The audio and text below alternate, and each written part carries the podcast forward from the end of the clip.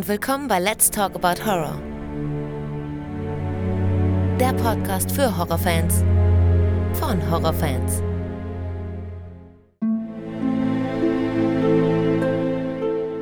Hallo liebe Leute und willkommen zurück zu einer neuen Ausgabe. Schön, dass ihr wieder mit dabei seid und an alle, die zum ersten Mal reinhören, herzlich willkommen. Heute geht es um einen leider recht unbekannten, aber dennoch sehr sehenswerten Horrorfilm aus dem Jahre 2001 von und mit Bill Paxton. Es geht um Dämonisch und ich habe endlich mal wieder das Vergnügen, mit Tom zu sprechen. Hallo Alex. Na, ich grüße dich. Schön, dass du wieder mit dabei bist. Ja, hat lange gedauert, aber Gott sei Dank hat es funktioniert. Ja, das stimmt. Und ich finde es auch ehrlich gesagt erstaunlich, wenn man drüber nachdenkt, wie lange es jetzt gedauert hat. Ich weiß nicht genau, ob du das noch weißt, aber wir wollten ursprünglich diese Aufnahme jetzt hier am 8. Mai machen. Ja, das weiß ich noch. Also 8. Mai hätte ich jetzt nicht gewusst. Ich, ich habe es extra nachgeschlagen. Ich wollte mal gucken, wie lange das her ist. Zeitnah, nachdem die American Psycho Folge rauskam, das machen wollten. Ja, richtig, genau. Da sprichst du jetzt auch direkt an, was ich auch sagen wollte. Wir haben ja jetzt schon oft aufgenommen. Ich glaube, du gehörst damit jetzt mit der heutigen Folge auch zu denen, die jetzt schon am meisten dabei waren. Wir haben ja damals über Texas Chainsaw Massacre gesprochen, dann über The Visit. Aufgrund der Folge mit dir zu The Visit hat sich der Podcast hier komplett verändert übrigens. Okay. Äh, The Witch haben wir noch besprochen, das ist jetzt auch ein Jahr her fast. Ne? Ich glaube, es war Anfang Dezember letztes Jahr. Ja, genau. Wahnsinn, wie die Zeit rennt. Und dann American Psycho haben wir noch gemacht. Und jetzt fügt sich da noch ein weiterer interessanter Streifen rein mit dem Namen Dämonisch ich muss immer gucken, wie er heißt, ne? Weil ich will auch immer diabolisch sagen. Aber das ist ein ganz anderer Film. Das ist einer mit Sharon Stone. Ich weiß nicht, ob dir der was sagt. Ja, der sagt mir was. Mit Sharon Stone hat man, glaube ich, als Teenie so jeden Film geschaut. Ja, das mag stimmen, das stimmt. Aber ich, ich weiß überhaupt nicht, worum es geht. Nee. Ich, ich habe den auch nicht mehr so genau vor Augen. Ich, ich weiß auch, dass der, glaube ich, nur so zweitrangig ist. Also jetzt nicht so ein Film, wo man sagt, ja, das ist so der, der absolute Mega-Hammer. Aber jedenfalls verwechsel ich das ständig. Als du mir damals dämonisch vorgeschlagen hast, da dachte ich auch an den Film mit Sharon Stone und habe noch so gedacht, Mensch, das, da kommst du jetzt aber wirklich mit einem sehr, sehr alten und unbekannten Film um die Ecke.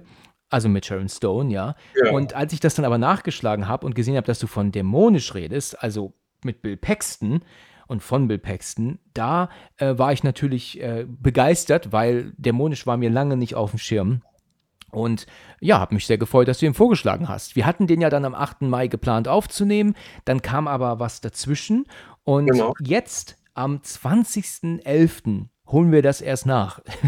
das ist schon hart, ne? Ja, das ist Wahnsinn. Ja, wo ist das halbe Jahr geblieben? Ich habe keinen Schimmer. Ich weiß es nicht. Ich, keine Ahnung. Tatsächlich keine Ahnung. Jetzt musst du mir aber noch mal verraten, warum sich denn der Podcast geändert hat nach der Visit-Folge. Ja, das erzähle ich den Leuten immer wieder. Und ähm, pass auf, das war folgendermaßen. Wir haben über The Visit gesprochen und ich bin, wie zu den Folgen davor, eigentlich immer so wirr durch die Handlung gegangen. Und du hast dann irgendwie gesagt, nee, nee, da waren wir noch nicht, da kommen wir noch hin. Oh, oh, okay, sorry. Und dann wieder irgendwann habe ich was erwähnt. Hast du gesagt, nee, das, das kommt erst später, das kommt erst danach. Oh, alles klar.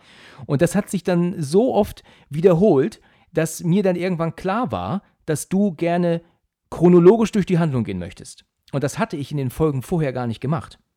Und aufgrund dessen hat sich der Podcast dazu entwickelt, komplett durch den Film chronologisch durchzugehen.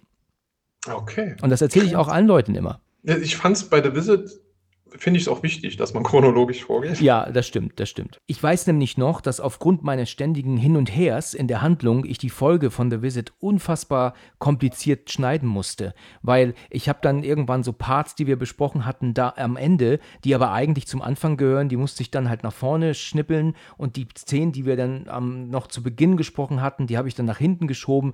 Also ich musste mir wirklich so richtig Ordner anlegen für einzelne ähm, ähm, Tonschnipsel, damit die Folge dann auch in einer richtigen Reihenfolge ist. Das weiß ich noch, dass ich da ewig lang rumgeschnippelt habe. Ja, Wahnsinn. Und äh, bitteschön. Ja, Dankeschön. ja. So, jetzt hast du dämonisch vorgeschlagen gehabt von einem halben Jahr. Wir holen es jetzt endlich nach. Und bevor, und das ist jetzt immer so ein kleiner Standard zu Beginn, wir damit jetzt loslegen, würde ich erstmal nochmal mich interessieren, was dieser Film für dich bedeutet. Ich glaube, der hat so einen ähnlichen Stand wie ähm, American Psycho ne? bei dir, oder? Der, du bist da so richtiger, richtiger Fan, ne? Also, also American Psycho ist schon so das, das Maß aller Dinge. Und Dämonisch ist aber auch so ein Film, den ich auch zwischendurch mal so vergesse tatsächlich. Und dann Ja. ich immer muss, ey, da ist ja noch ein richtig cooler Film, der unbekannt ist, den die Leute sehen müssen, finde ich. Das stimmt. Ich habe ähm, jetzt äh, während der ähm, Nachforschung zu diesem Film, habe ich tatsächlich ein YouTube-Video gefunden mit dem Titel Frailty, das ist der englische Titel, The Best Movie You Never Saw. Und das zeigt ja schon eindeutig, dass dieser Film halt extrem unbekannt ist. Ja. Und man muss hier allen Zuhörern sagen, sich dämonisch auf jeden Fall anzugucken und am besten natürlich auch, bevor man diese Folge hört, weil wir ja heftig spoilern, ganz klar. Ja. Und da gibt es halt auch viel zu spoilern hier. Aber man sollte den Film vorher geschaut haben. Erstaunlicherweise ist der Film aber auch sehr, sehr schlecht zu bekommen. Ne? Man kann ihn nirgendwo streamen. Der ist, also zumindest als ich im, im Mai mich vorbereitet habe drauf, habe ich ihn kaufen müssen, extra Ja. für diese Folge jetzt, weil er nirgends zu finden war. Also äh, Netflix kannst du vergessen, Prime sowieso nicht, auch in Channels nicht. Also er war halt einfach nirgendwo. Und deswegen musste ich ihn kaufen. Du hattest ihn aber schon gehabt, ich glaube in so einer recht schicken Edition auch, oder? Genau. Ich hatte jetzt fast 20 Jahre lang die ähm, gebrauchte DVD, die ich mir damals aus der Videothek gekauft habe. Ja, okay. Die hatte ich hier im Regal stehen und ja, vor anderthalb Jahren gab es dann dieses Angebot, diese schicke Box mit, mit Booklet und allem drin und DVD und Blu-ray und Zusatz-DVD für 11 Euro. Und dann habe ich ist ja ein Witz. ohne langes Überlegen natürlich ähm, direkt bestellt. Ja, für 11 Euro, das ist natürlich Ja, ein das Witz. das, ich kann es dir, ich dir sogar noch schicken. Das ist äh, Wahnsinn. Das war. Da muss man wirklich nicht überlegen, ne? Also Nee. das, das hätte ich, äh, hätte ich auch mitgenommen. Dämonisch ist der einzige Film meiner Meinung nach ab 12, der ab 18 freigegeben wurde. also, okay, vielleicht ist das ein bisschen hart, aber der Film hat halt FSK 18 Freigabe. Ist das aber nicht ein bisschen arg übertrieben? Der hätte auch eine 16 verdient, oder? Vielleicht sogar eine 12. Also ich finde den Film überhaupt nicht hart. Das, was er zeigt oder was er erzählt, ist natürlich nicht ohne. Das, das Ja, ist, ja. Äh, braucht man nicht drüber diskutieren. Aber er zeigt ja gar keine Gewalt.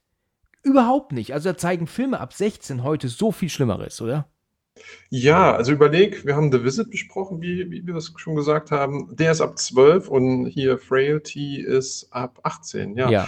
Aber natürlich, du bist Vater, ich bin Vater. Jetzt aus der Sicht der Kinder und, und ja, wenn man, wenn man sich da so ein bisschen reinversetzen kann, was, was die Kinder da im Film durchmachen oder halt einer der Jungs, für empathische Leute vielleicht ab 18 und für den Rest wäre 12 dicke ähm, genug. Ja, ich habe halt echt ihn jetzt ähm, ja gestern und heute nochmal ähm, geschaut, also heute fertig geguckt und habe halt kein bis wenig Blut gesehen. Also das, was ja dann passiert, also wenn er ja wirklich dann mit der Axt da den, den Mann erschlägt, das sehen wir ja nicht. Ne? Also es wird natürlich Aber, aber es wird äh, soundtechnisch ziemlich Ja, das stimmt. Ich glaube, das ist so ein Ding, wenn man den Film so ein halbes Jahr nicht gesehen hat, denkt man, man hätte gesehen, wie die Axt einen Mann trifft. Ja. Das, ist, wie bei The Hitcher, ähm, die Szene mit dem LKW, wo die Frau am Ende auseinandergerissen Ja, wird. stimmt. Man, man denkt, man hätte es gesehen, aber es ist, es ist nicht passiert. Also nicht in dem Film mit Rutger Hauer, also Ja. dem guten. Ja, hast du recht, ja, hast du recht. Dämonisch wurde ja von Bill Paxton inszeniert. Er hat ursprünglich das Skript geschickt bekommen, ob er da ähm, die Rolle spielen möchte. Es gab aber noch keinen Regisseur und dann hat er dann gemeint, wie wäre es, wenn er das selber auch äh, Regie führen würde. Und so kam es dazu, dass er dann die Regie übernommen hat auch. Das war seine erste Regiearbeit, zumindest äh, filmtechnisch. Äh, Bill Paxton ist, wie wir alle wissen, ja schon von uns gegangen. Der ist ja schon im Februar 2017 gestorben. Ja. Und ähm, schade, ich habe ihn immer gerne gesehen. Also es gibt viele, viele Titel, die mir mit ihm einfallen. Wie ist er dir so geläufig? Natürlich, wir haben gerade über Terminator gesprochen. Da ist er hat auch, genau. eine relativ kurze Rolle, aber ja, er hat äh, eine ziemlich äh, markant, markantes Gesicht, obwohl es gar nicht so auffällig ist. Also man, man, ich, diese Frisur bei Dämonisch, die ist ja wirklich altbacken und dann diese, dieser Kontrast zu ähm, Terminator als Punk. Ja. Aber, aber äh, das Gesicht, das ist, also ist immer das Gleiche. Das ist, ist ganz, äh, ganz dubios. Und bei Titanic hat er ja auch mitgespielt. Genau, hatte ich jetzt total vergessen. Ja. Natürlich. Ja, er hat natürlich viel gespielt, aber das sind jetzt so die, die mir jetzt äh, spontan einfallen. Ja, was mir zum Beispiel total ähm, entfallen war, war ähm, Edge of Tomorrow, weißt du, mit äh, Tom Cruise, wo er doch der Captain ist. Ach, stimmt. Ja, ja da hatte ich nicht auf dem Schirm mehr. Oder auch Nightcrawler mit Jake Gyllenhaal, wo er der andere nachrichtengeile Typ ist mit Kamera auch. Da, genau. da spielt er auch mit. Das sind alles so Titel, die wären mir ums Verrecken nicht eingefallen mehr mit ihm. Aber nee. was mir halt immer einfällt, ist Aliens. Ne? Das ist immer genau. so völlig klar. Ja, ja. Und dann spielt er ja auch in Vertical Limit mit, der ist auch nicht so bekannt. Das ist dieser Bergsteigerfilm. Bergsteigerfilm, ja, ja. Ja, also wenn du so guckst, so bei Wikipedia, dann merkst du, mein Gott, da sind doch sehr, sehr, sehr viel mehr mit ihm, ähm, an die man so gar nicht denkt. Ja. Richtig. Ja. ja, aber jetzt reden wir natürlich noch über seinen ersten großen Spielfilm, den er auch, wo er auch Regie geführt hat. Ähm, noch so ein kleiner Nachruf, kann man schon fast sagen, ne? Genau. Ja, ich habe mir auch die Mühe gemacht, den Audiokommentar anzuhören. Ähm, okay. ich, hast du das auch gemacht? Nee. Okay, das äh, ist sehr interessant. Er hat wirklich äh, diese anderthalb Stunden eine Info nach der anderen rausgehauen. Er hat wirklich verstanden, was es bedeutet, einen Audiokommentar zu machen. Nicht so wie viele andere, die ähm, entweder gar nichts sagen oder nur Sachen sagen, die man sowieso sieht. Und das war sehr interessant. Und den habe ich mir ähm, jetzt angeschaut und kommen wir jetzt mal in den Film rein. Er selber spielt ja hier. Dad. Ist, ist nur der Vater von Nur der Vater, er hat gar keinen Vornamen, ja? Nee, kein Vornamen. Also Mr. Meeks, ja, ja. aber er wird auch nicht angesprochen von anderen Erwachsenen. Ist ja verrückt. Der, der Sheriff wird, kommt einmal äh, zu ihm nach Hause. Aber gut, wir kennen keinen Namen. Okay, gut, dann sagen wir einfach Vater. Genau. Okay, also Bill Paxton spielt den Vater hier und er ähm, hat zwei junge Kinder, die sind wahrscheinlich, wie alt mögen die sein? Zwölf und acht oder so? Ja. Könnte man sagen, ne? Genau, drei, vier Jahre auseinander, genau. Richtig. Matthew McConaughey spielt Adam als Erwachsener und Matt O'Leary spielt dann den Adam als, als ähm, Erwachsener, aber da kommen wir nochmal genau später zu, natürlich. Genau, der Matthew McConaughey, ähm, also er stellt sich am Anfang des Films als Fenton, als den großen Bruder. Fenton genau. Genau, er stellt sich vor als Fenton Meeks. Genau. Meeks. Und Powers Boothie spielt dann den FBI-Agenten. Und wir haben einen sehr kleinen Cast hier nur. Also es läuft halt wirklich alles nur um diese fünf Leute oder sowas. Spielt sich das hier alles nur. Genau. Und der Film beginnt nach dem Vorspann ja so, dass wir bei Powers Boothie sind, also bei dem Sheriff. Können wir ihn, ne, wie heißt er der Name eigentlich? Nee, ne? Er ist Agent. FBI-Agent Wesley Doyle. Richtig.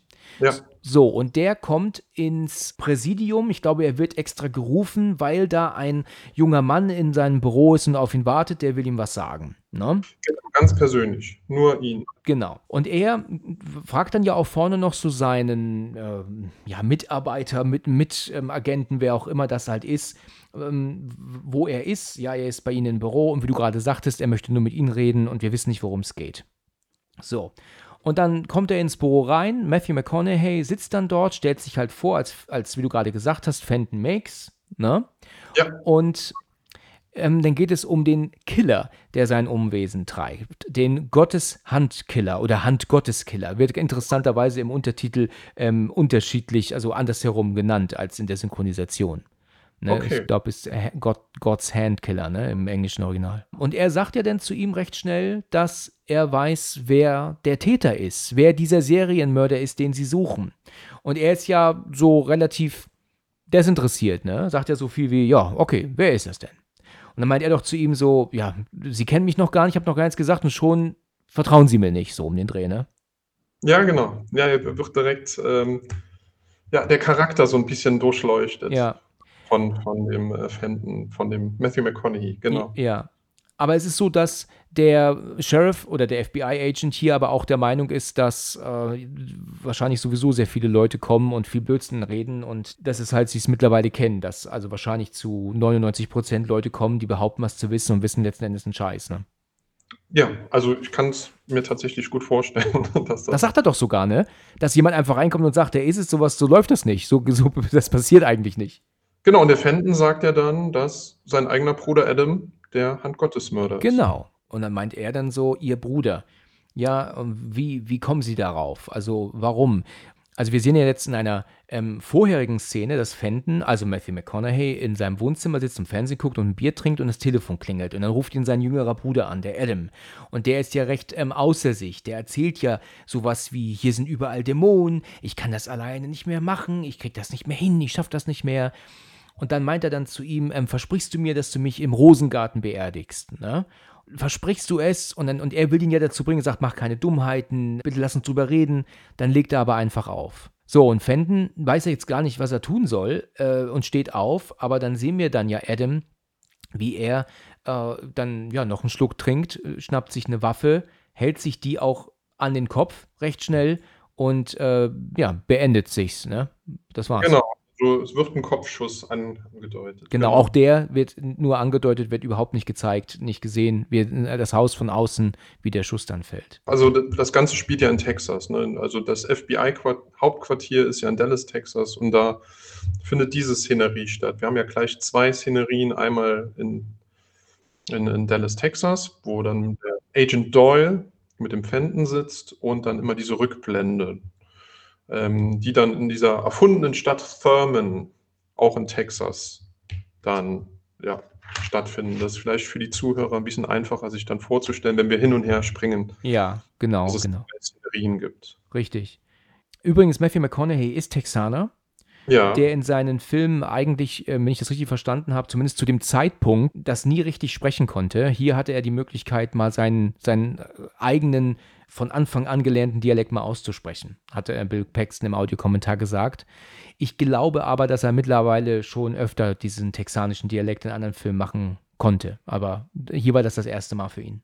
Der Sheriff Doyle, also Fenton sagt ja dann nochmal, dass der Adam der Mörder ist und der Agent Doyle ruft ja dann Ach, stimmt. den Sheriff von Thurman an. Es ist Thurman. Also der ruft auf jeden Fall den Sheriff an, da wo der Fenton wohnt. Genau. Und da, der Sheriff ist aber gerade nicht im Hause. Aber der Fenton Meeks, der macht halt immer so einen Quatsch. Der hat halt einen Krankenwagen geklaut. Ja, richtig, genau. Und das ist so was, was hinten raus ziemlich cool ist. Ja, richtig. Wenn wir darauf dann nochmal kommen. Genau. Und, und dass der Sheriff nicht im Haus ist, ist hier in gewisser Weise auch klar, ne? Ja, das ist, das ist, das, das ist ja das Coole. Ja, genau. Aber da kommen wir natürlich am Ende drauf. Genau. Er kommt dann ja wieder zurück und sagt dann auch, ähm, ist, ist, habe ich ein Alibi, also, also oder, oder, beziehungsweise glauben Sie mir jetzt, weil er ja dort angerufen hat. Und dann ja, also die Frau dort im Sheriff Bureau, Bureau hat das schon bestätigt. Ja, also wer er halt ist so um den Dreh, ne? Dass er halt ein wahrscheinlich ein Typ ist, der halt immer wo Stress macht, ne? Genau. Krankenwagen geklaut und so. Ja. Okay, ja, und dann sind wir aber jetzt in der Vergangenheit. Wir sind im Jahr 1979 und lernen jetzt Fenton und Adam als, als Kinder kennen. Und wir lernen auch den Vater kennen, aber halt nur ähm, Dad genannt wird. Also wir nennen ihn halt eben Vater. Gespielt von Bill Paxton. Er ist alleinerziehend. Erfährt man eigentlich, was mit der Mutter passiert ist? Ich glaube, die Mutter ist bei der Geburt vom jüngeren Bruder Adam gestorben. Ah, ja. Das ist. Und wir lernen halt kennen, dass aber das Familienleben da schon wirklich wunderbar ist. Dad ist ein guter Vater, ne? er ist auch wirklich ein, auch ein lieber Vater. Ich glaube, er tut den beiden auch wirklich gar nichts oder so. Also eigentlich ist das Leben völlig in Ordnung, ne? Ja, sehr, also christlich erzogen, aber sehr, sehr lieb und halt sehr ganz liebe Kinder, ne? Und, Genau. und der Dad ist, also der Vater ist halt auch, auch ein ziemlich cooler Typ. So, man Ja. kann kann es sich gut so vorstellen. Genau. Der Film spielt hier aber allerdings auch nicht in den 50ern, 60ern. Also wir reden ja schon von fast 1980. Da war ja die Zeit auch ein Ticken anders als, äh, als jetzt ähm, man jetzt meinen könnte. Aber so oft ist es so, dass wenn ein Film in der Vergangenheit spielt, dann, dann haben wir hier die 50er oder 60er, die wir gezeigt bekommen. Ne? Wir reden, ne, das ist ja jetzt dann doch mal noch ein paar Jahre später hier, ein paar Jahrzehnte später. Ne? Da war die Erziehung ja nicht so streng wie damals. Ne? Nee, und es ist ein ganz, ganz einfaches Familienleben. Wir haben ein schönes kleines Haus in einem kleinen Städtchen und er ist ja Mechaniker. Genau. Und die Richtig. kommen aber sehr gut über die Runden, so wie es aussieht. Ist natürlich auch ein bescheidenes Leben, was, was sie da führen.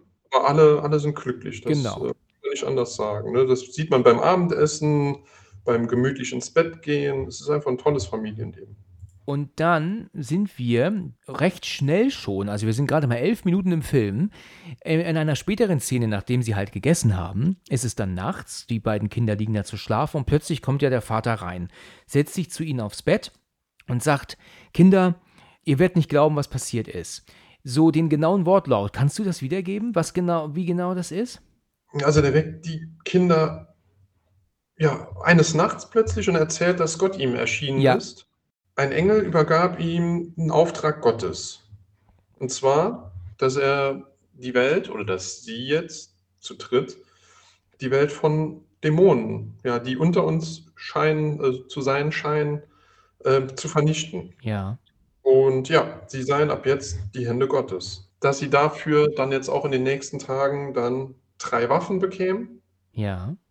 Und dann sagt der Fenton, der größere Bruder, ja dann auch, dass mit diesem Moment das unbeschwerte Leben vorbei war. Ja, richtig, genau.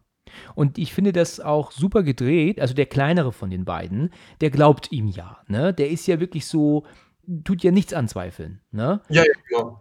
Der erzählt dann so, und wann meldet sich der Engel wieder und so? Und dann, und dann sagt er dann zu ihm, ich weiß nicht, das hat der Engel mir noch nicht gesagt, aber er meint, er würde sich melden. Und die führen dieses Gespräch, also er mit diesem achtjährigen Jungen, führen die das Gespräch und du siehst, wie Fenton, der ja auf dem anderen Bett sitzt, sich dann so praktisch entfernt. Weißt du, die Kamera zoomt so zurück von den beiden, weißt du? Genau das, genau das habe ich hier stehen. Das ist eine ganz, ganz coole, ja, man, man sieht da schon die Spaltung. Richtig. Du siehst, wie die sich voneinander entfernen, wie er mit dem Kleinen zusammensitzt und, der, und Fenton sitzt gegenüber und sie entfernen sich voneinander, obwohl sie das natürlich nicht tun in Wirklichkeit, aber du siehst die Spaltung, wie du gerade gesagt hast. Ne? Das ist äh, met metaphorisch sau, saugut dargestellt. Richtig, genau. Und das hat äh, Paxton im Audiokommentar auch gesagt. Ursprünglich war geplant, dass die drei nebeneinander im Bett sitzen, also auf dem Bett nebeneinander sitzen. Aber das Mhm. fand er erstens mal zu Sitcom-mäßig, weil so sehen wir das ja immer bei, ich denke an eine schrecklich nette Familie oder, weißt du, wo dann immer die Couch im Mittelpunkt ist und alle sitzen nebeneinander, anstatt sich gegenüber zu sitzen.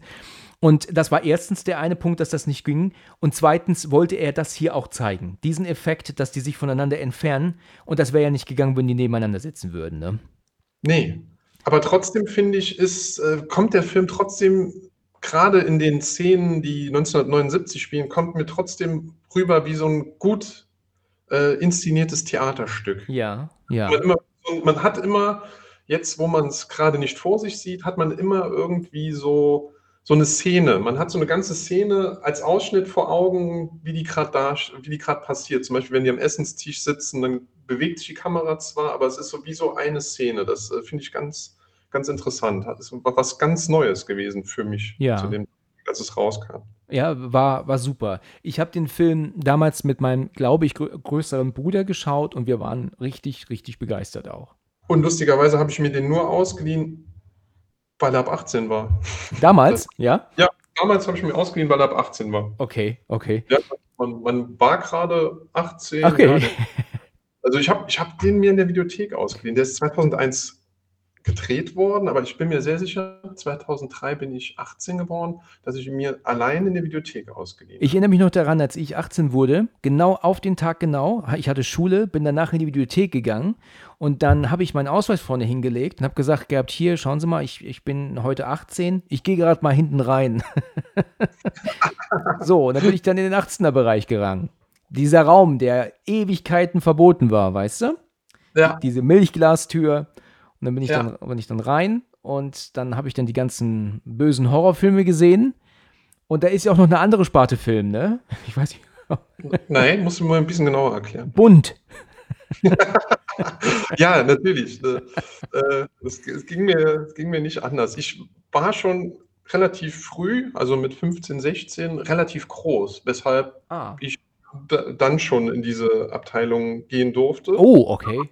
Also einfach reingegangen bin. Wann, Hatte keiner in Frage gestellt, ja? keiner in Frage gestellt tatsächlich, obwohl ich definitiv nicht aussah wie 18. Ich war einfach nur saugroß. Okay. Wie groß bist du jetzt? Äh, 1,98. Oh ja, da bist du aber auch wirklich groß, ja.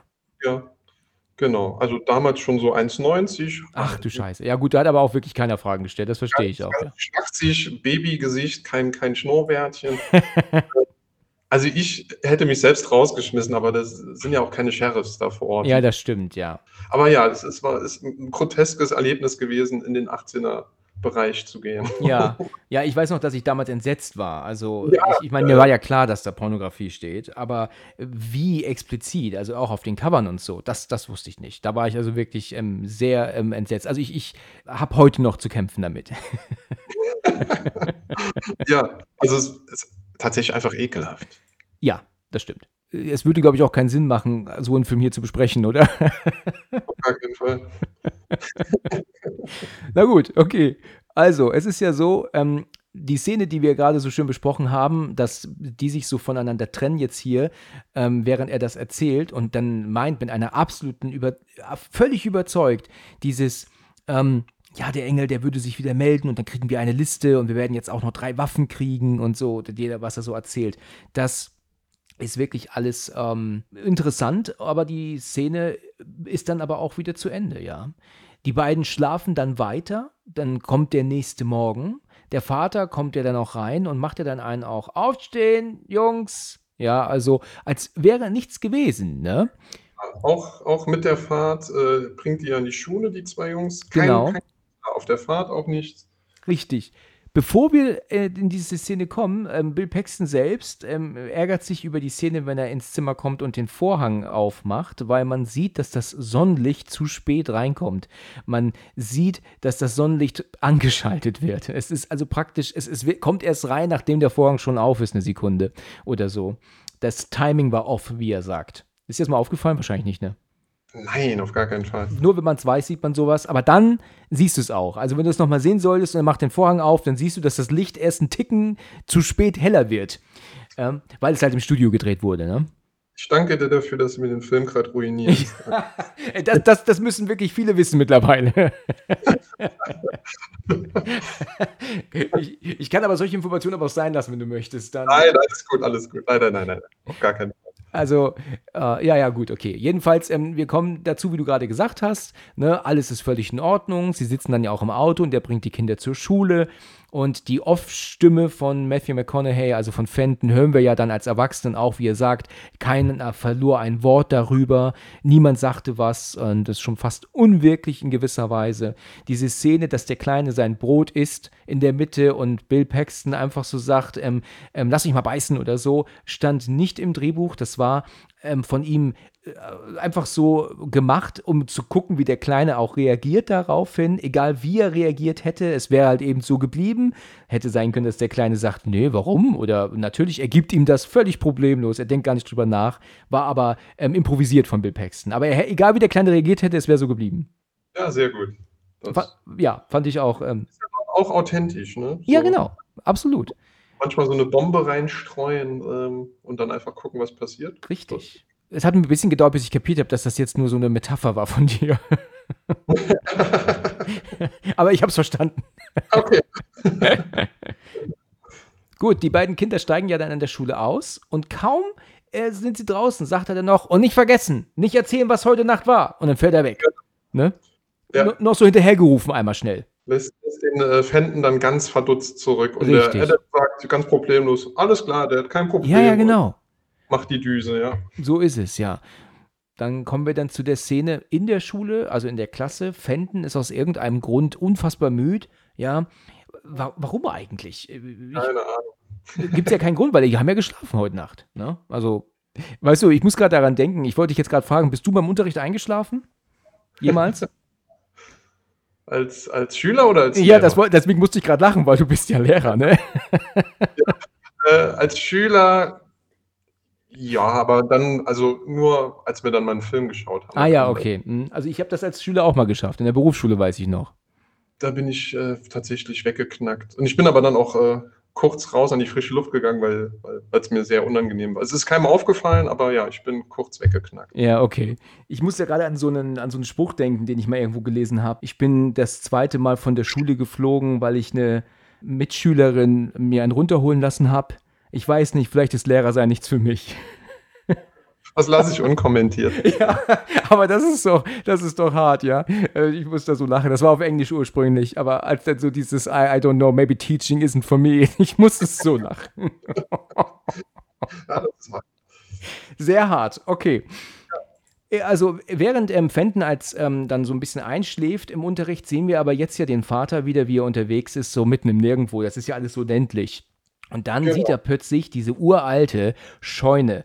Die ist übrigens original, ne? Die ist aus den 20ern oder so gewesen, war aber auch ähm, verlassen, also irgendwie unbenutzt oder so. Und ähm, als ähm, Bill Paxton die gesehen hat, also auf Bildern praktisch die Locations gezeigt bekommen, hat er gesagt, die ist es. Also die ist ja so genial, die Scheune muss es sein. Und er sieht sie ja aber nicht nur im Feld, sondern die hat ja wie so eine Art Schein drauf, ne? Also ist ja so durch den Wolken kommt ein Sonnenstrahl, als würde sie so erleuchtet sein, diese Scheune, ne? Genau, also das, das ist ja was, was auch einfach mal im Alltag passiert, ne, wenn Wolken sich so entwickeln und die Sonne scheint, dass dann einfach so ein Strahl durchkommt. Genau. Aber dann, dann genauso auf diese Scheune. Ich finde das ein cooles Bild und ja, Ja, für ihn ist das ja ein Zeichen, da muss er mal hinfahren, ne? genau. Und das macht er auch und kommt dann an. Und wie er dann in die Scheune reinguckt, das Tor ist offen, sieht er ja dann auf so einen Holzstamm ähm, eine Axt drauf. Die wird ja Genau. auch so beleuchtet, ne? Und, diese, und, und auf dieser Axt ist sogar ein Name: Otis. Er nimmt diese Axt mit, kommt dann zu Hause an, später zeigt sie ja dann ähm, Adam, den Kleinen, und der ist ja ganz erstaunt. Ne? Da sagt er dann auch, oh, und, und äh, was machen wir jetzt damit? Und dann sagt er ja dann so viel wie, ja, keine Ahnung, ähm, der Engel hat mir ja das noch nicht weiter gesagt, aber das ist die erste Waffe und so. Ja, und das ist halt dann praktisch die erste Waffe, um halt Dämonen zu killen, ne? Die sie ja jetzt praktisch von Gott mitgeteilt bekommen hat, ne? Genau. Und in der späteren Szene danach, das ist jetzt wohl vielleicht ein, zwei Tage später, gucken sie Fernsehen, die Kinder, und dann kommt dann der Vater rein und sagt, ich habe die zweite Waffe bekommen. Da sehen wir gar nicht, wo er die her hat, ne? Das, äh, keiner weiß Gott, woher haben, ne? Genau, das, das äh, wird, wird nicht anges äh, angesprochen. Ja. Und das ist ja auch sehr schon fast ähm, witzig, also schon fast zum Lachen, weil er ja dann ähm, dieses, dieses Ding in dem ähm, eingewickelt hat in einem Tuch, als wäre da was extrem Wertvolles drin. Und als das dann aufge, äh, als er das dann aufrollt, ne, da ähm, ist dann letzten Endes nur ein schlichtweg einfaches Abflussrohr drin oder sowas, ne? Kleines Stahlrohr, ja, genau. Ja. Ja. Aber er tut so, als wäre das halt eine ganz wichtige Waffe, von Gott geschickte Waffe, um Dämonen zu töten. Letzten Endes ist es halt einfach nur ein Rohr. Ne? Ja, tatsächlich. Aber von, ja, von Gott gesandt ist, dann. Dann ist es halt was Wichtiges. Ja, genau.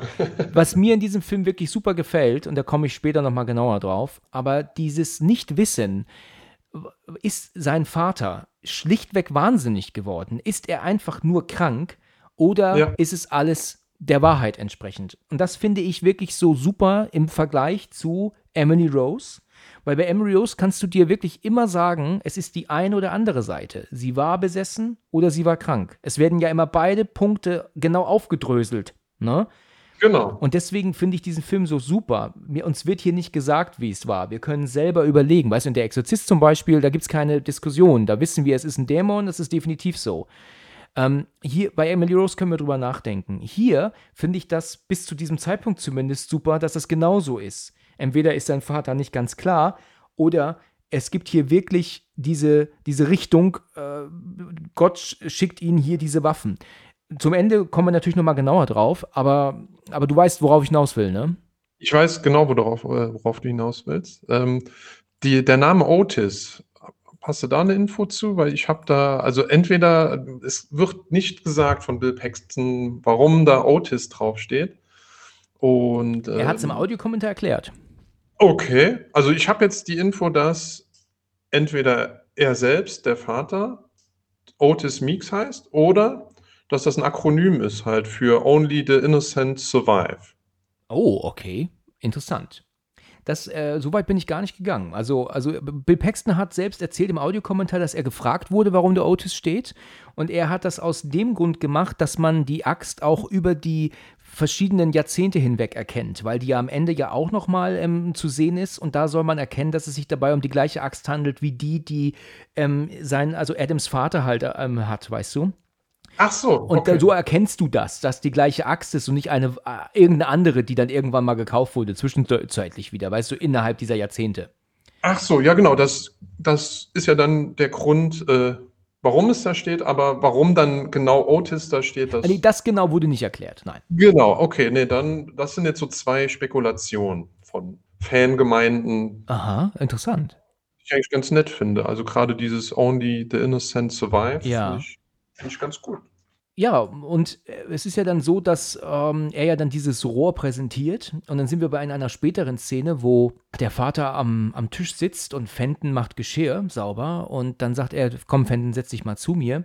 Dann erzählt er ihm dann, dass, wie soll ich das sagen, also jetzt ist wieder was passiert, das sehen wir aber gleich in einer Rückblende, weil Genau. der Engel sich wieder bei ihm gemeldet hat diesmal. Das dritte, der dritte wichtige Gegenstand sind ja die Handschuhe, die noch. Stimmt, die hat er, die wirft er auf den Tisch vorher in der Szene, genau. Das wird ja dann gleich noch erklärt. Dass, also das sind dann diese drei Punkt, drei Waffen, wie er sie genannt hat, also Handschuh, Axt und Rohr. das Stahlrohr, genau. Und dann setzen sie sich zusammen und dann soll ja die erste Liste mit den sieben Dämonen folgen. Genau. Genau, der Fenton ist immer noch sehr, sehr am Zweifeln. Dann liegt der Vater ja in dieser Rückblende unter dem Auto und dieser Engel mit flammendem Schwert und Schild erscheint ihn. Und dann fängt der, der Dad, der Vater ja an, die Liste zu schreiben. Richtig. Und es ist so, dass er ja unterm Auto ist, weil er da ja am Schrauben ist, ne? Genau. Das ist aber nicht auf einer Hebebühne, sondern ist eigentlich, ich glaube, die älteren Autos, da konntest du auch so runter, runterfahren, ne? Die waren noch nicht so tief, ne? Wie jetzt. Und dann guckt er praktisch in Richtung Motor, also Unterboden des Autos, und dann wird ja dann aus dem Motorboden plötzlich dann ähm, das Dach der Sixtinischen Kapelle, habe ich gehört.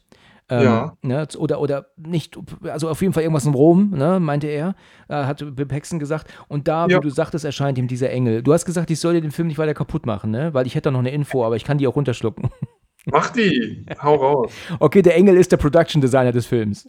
Das weiß ich. Ah, das weißt du, okay, gut. Sieht ja trotzdem gut aus. Also, schon imposant, natürlich total überzeichnet, aber ich glaube, das soll auch so sein. Ja, ja. Ja. Aber ich fand das richtig super, weil du siehst ja, wie er so, so total ähm, apathisch in, nach oben guckt. Und schön ist dann auch dieses Bild, ne? Während auf die Arbeit zurück von der Seite, wie, wie du siehst, dass er unter diesem Auto liegt und einfach nur an den Unterboden starrt, aber seine Kollegen das nebendrum gar nicht mitbekommen, ne? Ja, richtig. Die halten, gehen ja davon aus, er wird arbeiten, ne? Da unten drunter. Und dann sehen wir aber direkt den Schnitt wieder in seine Vision vom, vom, äh, vom Engel. Und dann wird er plötzlich wach. Er kommt unterm Auto vor und fängt an, Namen aufzuschreiben, die ihm der Engel jetzt genannt hat, ne? Genau. Und dann, glaube ich, erklärt er auch ihm, also dem Fenton auch, wofür die Handschuhe überhaupt da sind. Dass er ohne Handschuhe die Dämonen bei einer Berührung erkennt Ach so, ja, natürlich. und die Handschuhe ihn davor schützen.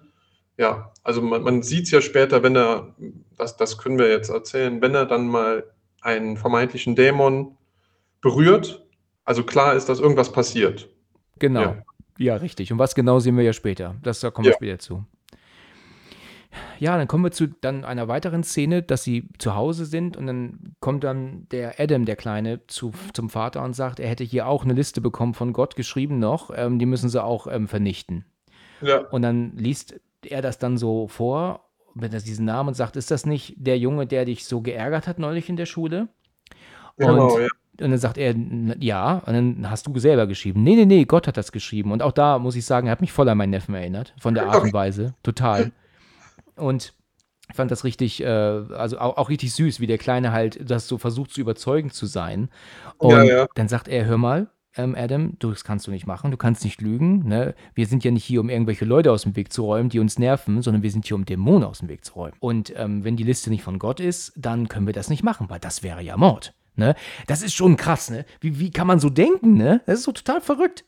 Aber ich finde das, find das äh, schon wirklich genial geschrieben, ne? Äh, absolut genial. Und wir sehen Fenton im Hintergrund, der das alles mitbekommt und denkt, das kann doch nicht wahr sein. Was ist mit meinem Vater los? Was geht hier ab bei uns? Ne? Was, was, bin ich der einzig Normale? Richtig. Bei Adam kann man halt sagen, er ist halt noch klein. Er ist halt, Ja. er ist halt einfach noch zu klein. Aber ähm, bei Fenton, der ist halt wirklich total hin und her gerissen. Übrigens eine super lustige ähm, ähm, Anekdote hier noch. Ähm, der Vater trinkt hier ein Bier, ein Originalbier, das es damals gab, 79. Das gibt es allerdings in dieser, jetzt nicht mehr in dieser Dose. Ja, ich meine, wir haben ja auch nicht mehr die gleichen Pepsi-Dosen wie 1979, jetzt hier logischerweise. Und die konnten nur eine Dose finden, original.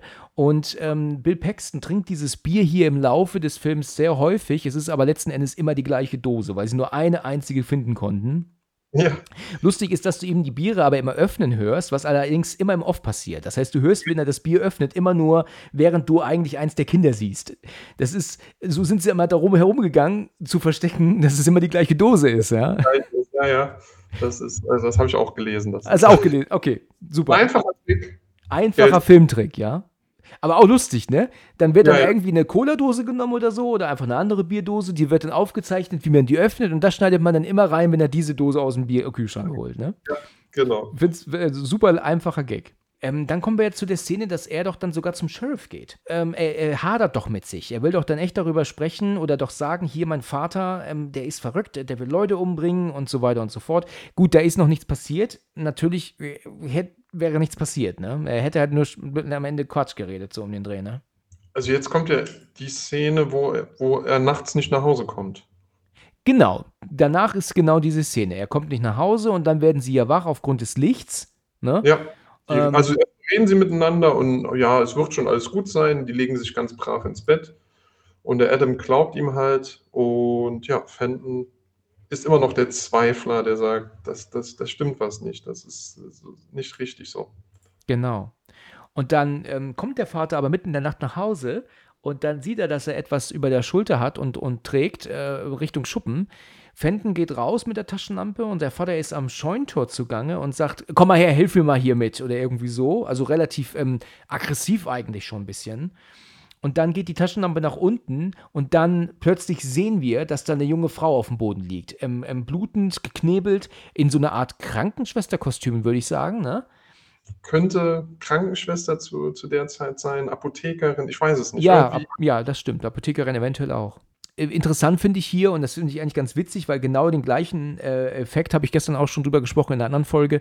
Und zwar ist etwas im gleichen Bild, aber man hört es erst, wenn die Kamera hinschwenkt. Ne? Hier ist das nämlich mit der Frau. Du hörst sie erst in dem Moment winseln und wimmern, wenn die Kamera sie zeigt. Vorher hast du sie Genau, noch gar ja. nicht gehört. Ne?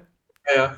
Und in dem anderen Film war es jetzt genauso. Da, da hörst du nichts, kaum ist die Tür auf, hörst du plötzlich dann die ewig laute Musik und das Gerede hinter der Tür, als hättest du das nicht vorher schon durch die Tür auch gehört, weißt du? ja, natürlich. Ja. Das ist aber auch so ein typischer Film-Gag, der aber auch ähm, wirkt. Ne? Das ist Ja, wirkungsvoll. definitiv, definitiv.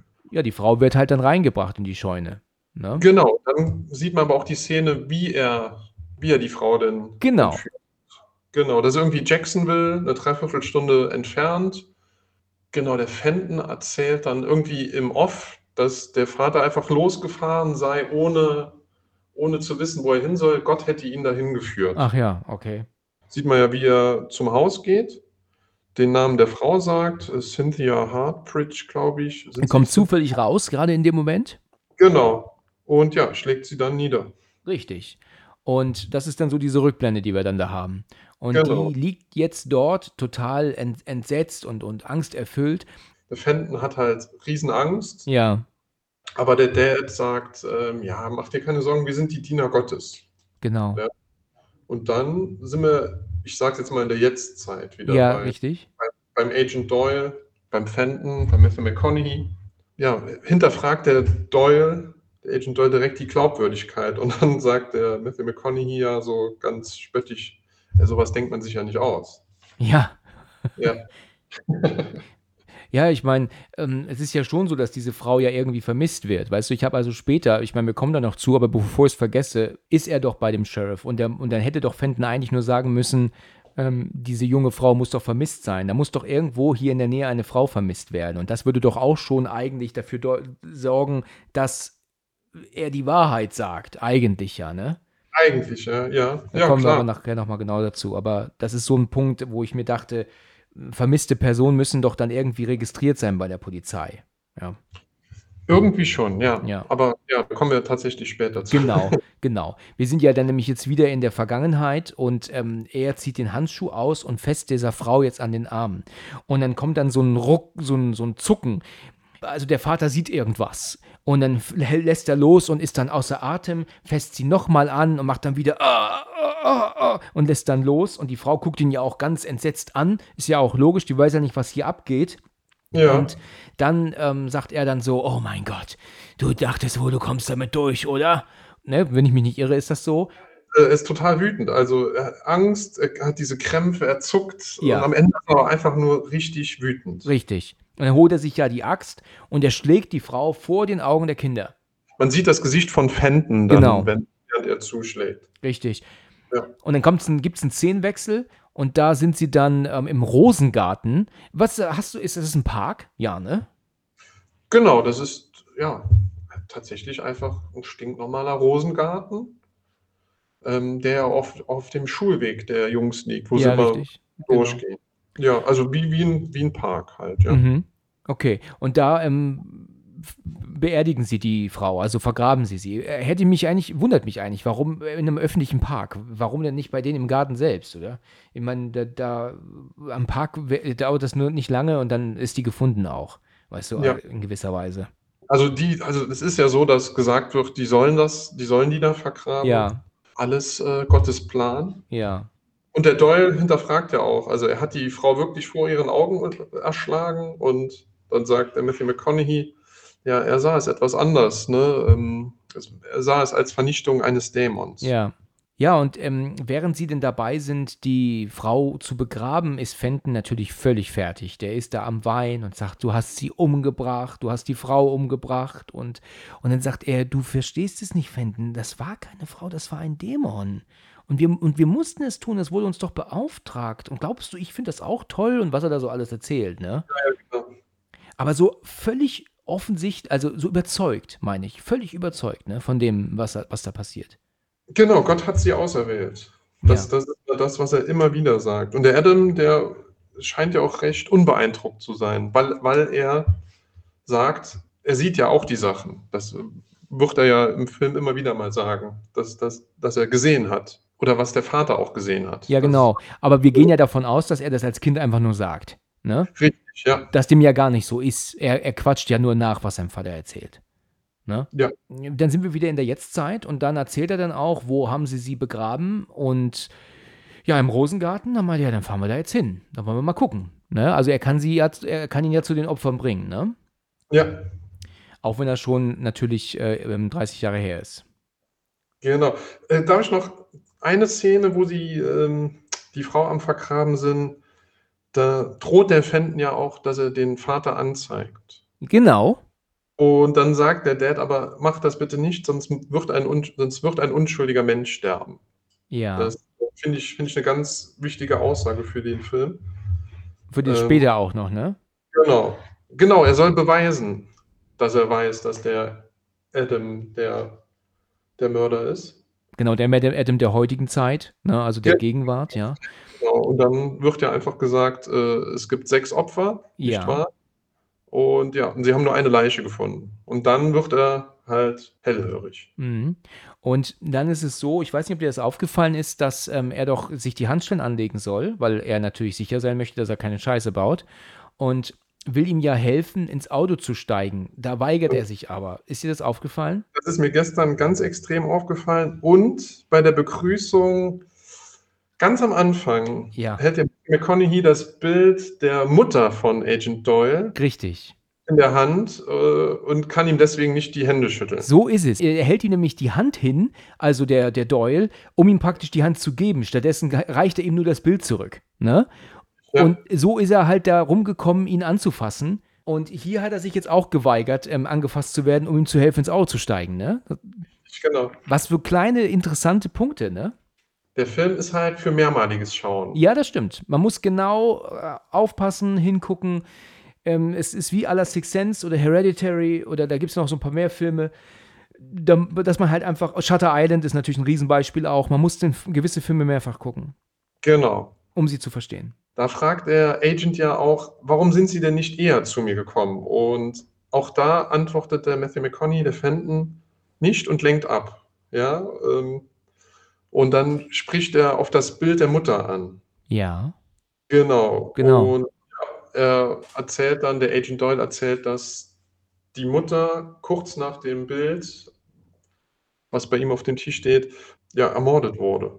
Man hat den Täter nie gefunden, heimtückisch ermordet. Und der Agent Doyle scheint aber auch ein guter Agent zu sein, also jemand, der, was, der was so einen Kasten hat. Und der sagt nämlich auch, ähm, sie verheimlichen mir irgendetwas, das merke ich.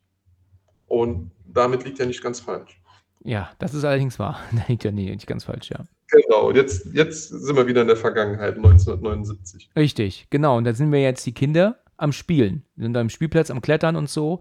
Und die Off-Stimme von Matthew McConaughey erzählt ja dann auch, also von Fenton als Erwachsener, erzählt ja. ja dann auch, dass alles wieder in Ordnung war, das Leben ist wieder ähm, normal geworden und ähm, sogar ein Monat ist vergangen seit dem Mord an der Frau. Ja, dann gibt es ja dann die Szene, dass doch dann Adam rein möchte in den Rosengarten, komm, lass uns hier durchgehen, dann sagt dann Fenton, nee, lass uns außen rumlaufen um den Park. Logischerweise, ne? dass er da nicht rein will, ist verständlich. Und vor der Tür steht ja dann ein großer, ein neues Auto. Ein neues Auto, genau, aber eine uralte Kiste, ne? so genau. ein Bus halt. Und der war übrigens vorne beschädigt, schwer, deswegen sieht man das Auto auch nicht von vorne in der Szene. Okay. Ja. Das äh, ist so ein, auch so eine kleine interessante ähm, ähm, Information. Und als sie dann zu Hause ankommen, sind sie dann mit Vater so ein bisschen am Sprechen. Dann sagt er: Hier, Fenden, ich glaube, so viel wie, mach dich bereit, heute Abend geht's wieder los. Und dann sieht er dann seine Liste mit den Namen. Und dann weiß der Fenden: Oh mein Gott, der will wieder jemanden umbringen. Genau. Du kannst nicht bei deinem Freund übernachten. Äh, wir haben morgen früh was vor. Ah ja, mhm. so ist es. Dann sind sie am Supermarkt und kommen dann mit diesem uralten Wagen an, halten neben dem Wagen eines älteren Mannes, der aussteigt und Richtung Laden geht. Der ist ja. jetzt der neue Ausgesuchte. Weißt du, wer der Mann ist? Ja, das ist der Schauspiellehrer vom Bill Paxton. Sehr interessant, ja. Du hast dich sehr gut vorbereitet. Kennst du doch. Ja, ja, klar, natürlich. Das kenne ich ja gar nicht anders. Und dann ist es so, dass sie ähm, äh, ja, am Warten sind, bis er jetzt wieder rauskommt aus dem Laden. Die Szene, die danach kommt, finde ich super, weil du siehst ja dann, wie der alte Mann wieder kommt und zum Wagen geht. Fenton sieht das. Sein Vater sieht es aber nicht, weil der liest in einem Buch. Und dann siehst du ja dann so aus seiner Sicht. Ja, wir gehen zu Bill Paxton, er guckt auf das Buch. Die Kamera schwenkt zu dem alten Mann zurück, der nähert sich immer weiter auf dem Weg zu seinem Auto. Ja, jetzt schwenkt die Kamera wieder zu Bill Paxton zurück. Ja, und jetzt sieht er ihn aber. Das heißt, er hat genau. ihn jetzt doch schon gesehen mittlerweile. Ne? Und dann heißt es ja dann so, auf geht's. Fenton weigert sich ja erst, aber er, ich glaube, er schimpft ja dann so auch mit ihm. Du machst das jetzt, ne? So. Ich, ja, er soll sich keine Sorgen machen. Gott macht sie unsichtbar, wenn es drauf ankommt. Ach ja, genau, überleg mal. Genau, auch, auch weil es helllichter Tag ist, auf dem Parkplatz so viele Leute äh, unterwegs sein müssten. Ja, da ist es ja auch wieder interessant, weil letzten Endes sieht es ja auch keiner, ne? Weil so auf der einen Seite kannst du ja sagen, was erzählt er für eine Scheiße? Aber äh, gesehen wurden sie jetzt doch nicht. Nee, tatsächlich nicht. Nee. Also ist es jetzt scheiße oder nicht, was er da quatscht? Ne? Ja, ja. Also, das ist natürlich wirklich, er kann es ja ewig diskutieren drüber. Also, weil er muss ja so tun, als wäre seine Katze unter dem Auto des alten Mannes sagt, oh, mein Kätzchen kommt da nicht raus, mein Kätzchen. Und der Alte so, oh, was ist denn los mit deinem Kätzchen? Wollen wir mal gucken? Und dann bückt er sich ja wohl auch runter und dann steht ähm, Vater plötzlich hinter ihm und schlägt ihn ja mit dem Rohr dann bewusstlos, ne? Oder K.O. oder außer Gefecht. Genau, er haut ihn, mit dem, haut den Mann K.O. Und in der Szene darauf wacht der alte Mann dann im Keller auf. Im Schuppen. Im Schuppen, ah ja, im Schuppen, richtig. Und da fest er ihn ja dann aber auch an den Kopf und macht ja dann plötzlich genau das gleiche wie äh, zuvor mit der Frau. Also er ist am Zucken und am, am Zittern und am Stammeln, was auch immer. Und ich glaube, hier ist die Szene, was ich gerade erwähnt habe. Ich glaube, da sagt er, du glaubst wohl, du kommst damit durch, ne? Also so richtig extrem, ja. Das war, glaube ich, bei der Frau nicht der Fall. Das kommt hier erst. Ja, aber er holt er sich ja dann die Axt äh, von, von der Wand. Da hat er ja extra eine Aufhängung für gebaut. Und schlägt äh, den alten Mann ja dann auch, wie er da auf dem Stuhl ist, äh, Tod dann, ne? Genau, also auch, auch die Wut wieder am Ende. Also wirklich. Richtig, ähm, ja, wie, wie mit der Frau auch, ja. Er scheint, bei der Frau war er auch am Ende wirklich richtig wütend und das ist auch sehr, sehr glaubwürdig gespielt. Man, man hört dann auch die, die Wucht der Axt. Richtig. Was, also so Szenen muss ich sagen, auch wenn man dann nicht sieht, dass es, dass da jetzt irgendwie Blut spritzt oder wie die Axt trifft, ähm, nichtsdestotrotz wäre das ab 12 vielleicht eine 16 würde ich machen, ja, aber. aber zu, ja, 12 ist dann doch zu hart, das stimmt schon, ja. ja. Da habe ich äh, vielleicht ein bisschen übertrieben vorhin. Und sie sind ja auch dann direkt in der Szene danach wieder im Rosengarten, wo sie ihn ja äh, beerdigen wieder. Ne? Genau. Und dann sagt der Vater, ich bin mir da nicht ganz sicher, aber auch wieder seine Sprüche, dass das alles so sein soll. Dann verschwindet er aber irgendwie und er lässt ja tatsächlich die Kinder, den, den, die Männer, also die Opfer begraben. Das ist schon krass, ne? dass er da selber nicht äh, hilft, sondern nur zum Rauchen nebendran hockt. Ne? Genau, der Dad ist halt äh, komplett verzweifelt.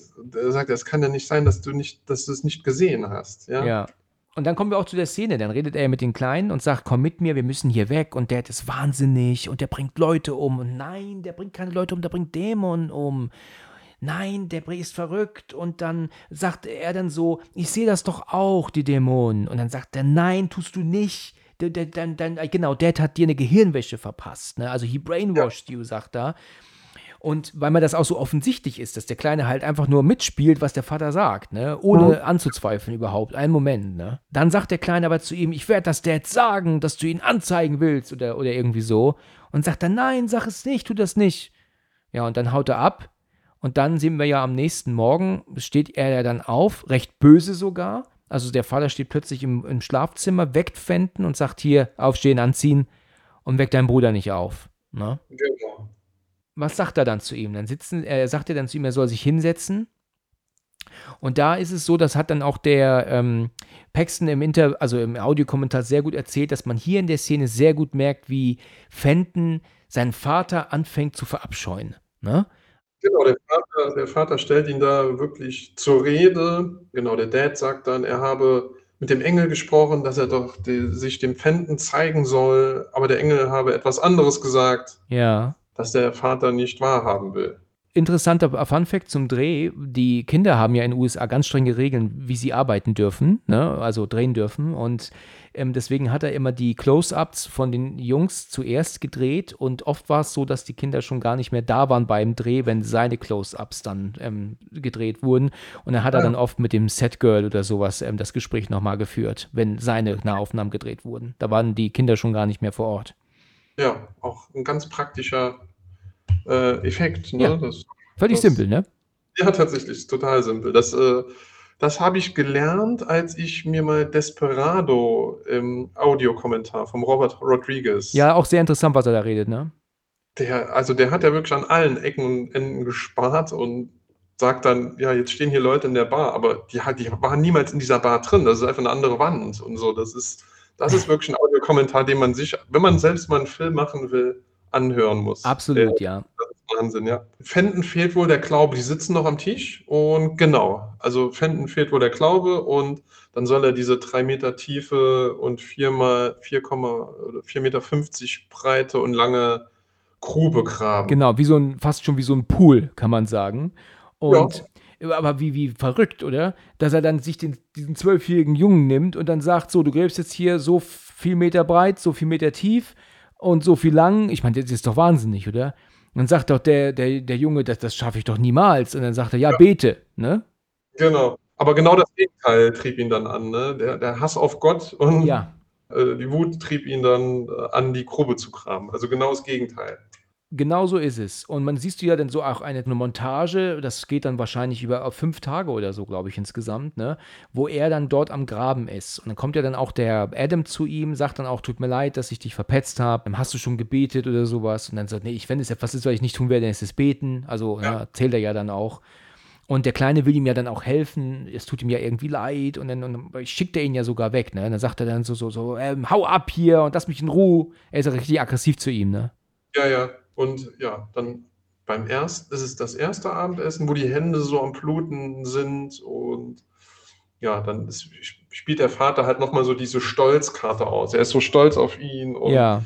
es ist okay, dass er wütend auf ihn ist, aber er soll gerade die Schmerzmittel nehmen, weil Schmerzen bringen ihm halt auch nichts, ja. Und ja. Genau, und, und ähm, er meinte dann so, und hast du aufgegeben, sagt er so zu ihm, zumindest im Englischen, und sagte er, er macht morgen weiter. Und dann meinte er, er hat das jetzt nicht böse gemeint oder jetzt nicht negativ gemeint. Ähm, er solle sich da jetzt auch nicht so verausgaben oder jetzt halt letzten Endes krank werden oder, oder, oder sich verletzen. Dann sieht er die, die Wunden, die Blasen an den Händen und dann sagt er ja zu ihm, hast du die Handschuhe nicht angehabt.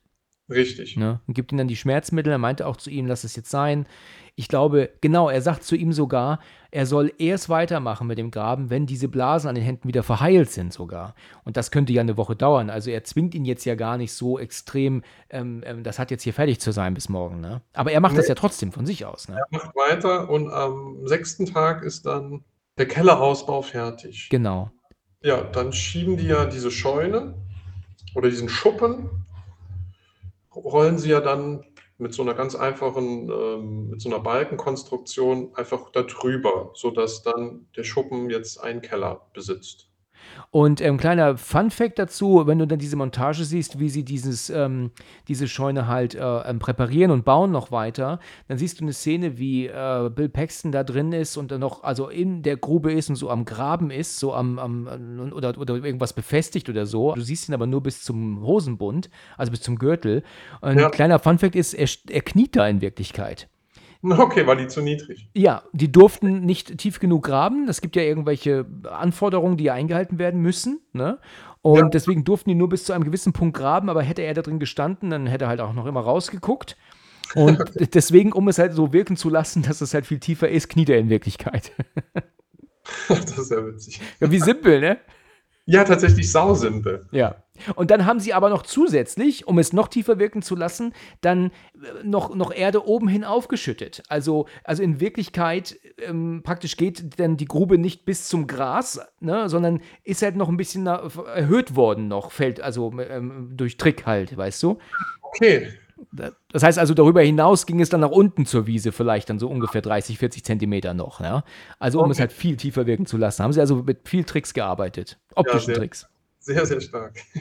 Wie du gerade gesagt hast, sie, durch diese Konstruktion kriegen sie es halt hin, diese Scheune auf dieses Loch zu schieben, was sie jetzt gebuddelt haben, machen auch noch einen neuen Boden und eine Art Falltür, um dann diesen Keller dann jetzt, äh, ja, damit diese Scheune jetzt aus einem, äh, einem noch zusätzlichen Keller hat, ne? Genau. Ja, das hat auch sehr gut funktioniert. Tatsächlich, aber der Fenton ist immer noch wütend. Fenton ist immer noch wütend, genau. Und dann ist ja auch ein bisschen Zeit vergangen wahrscheinlich, bis das alles fertig war, weil sie haben ja auch noch eine Treppe gebaut und so. Und dann ist er aber auch schon mit dem nächsten Opfer da.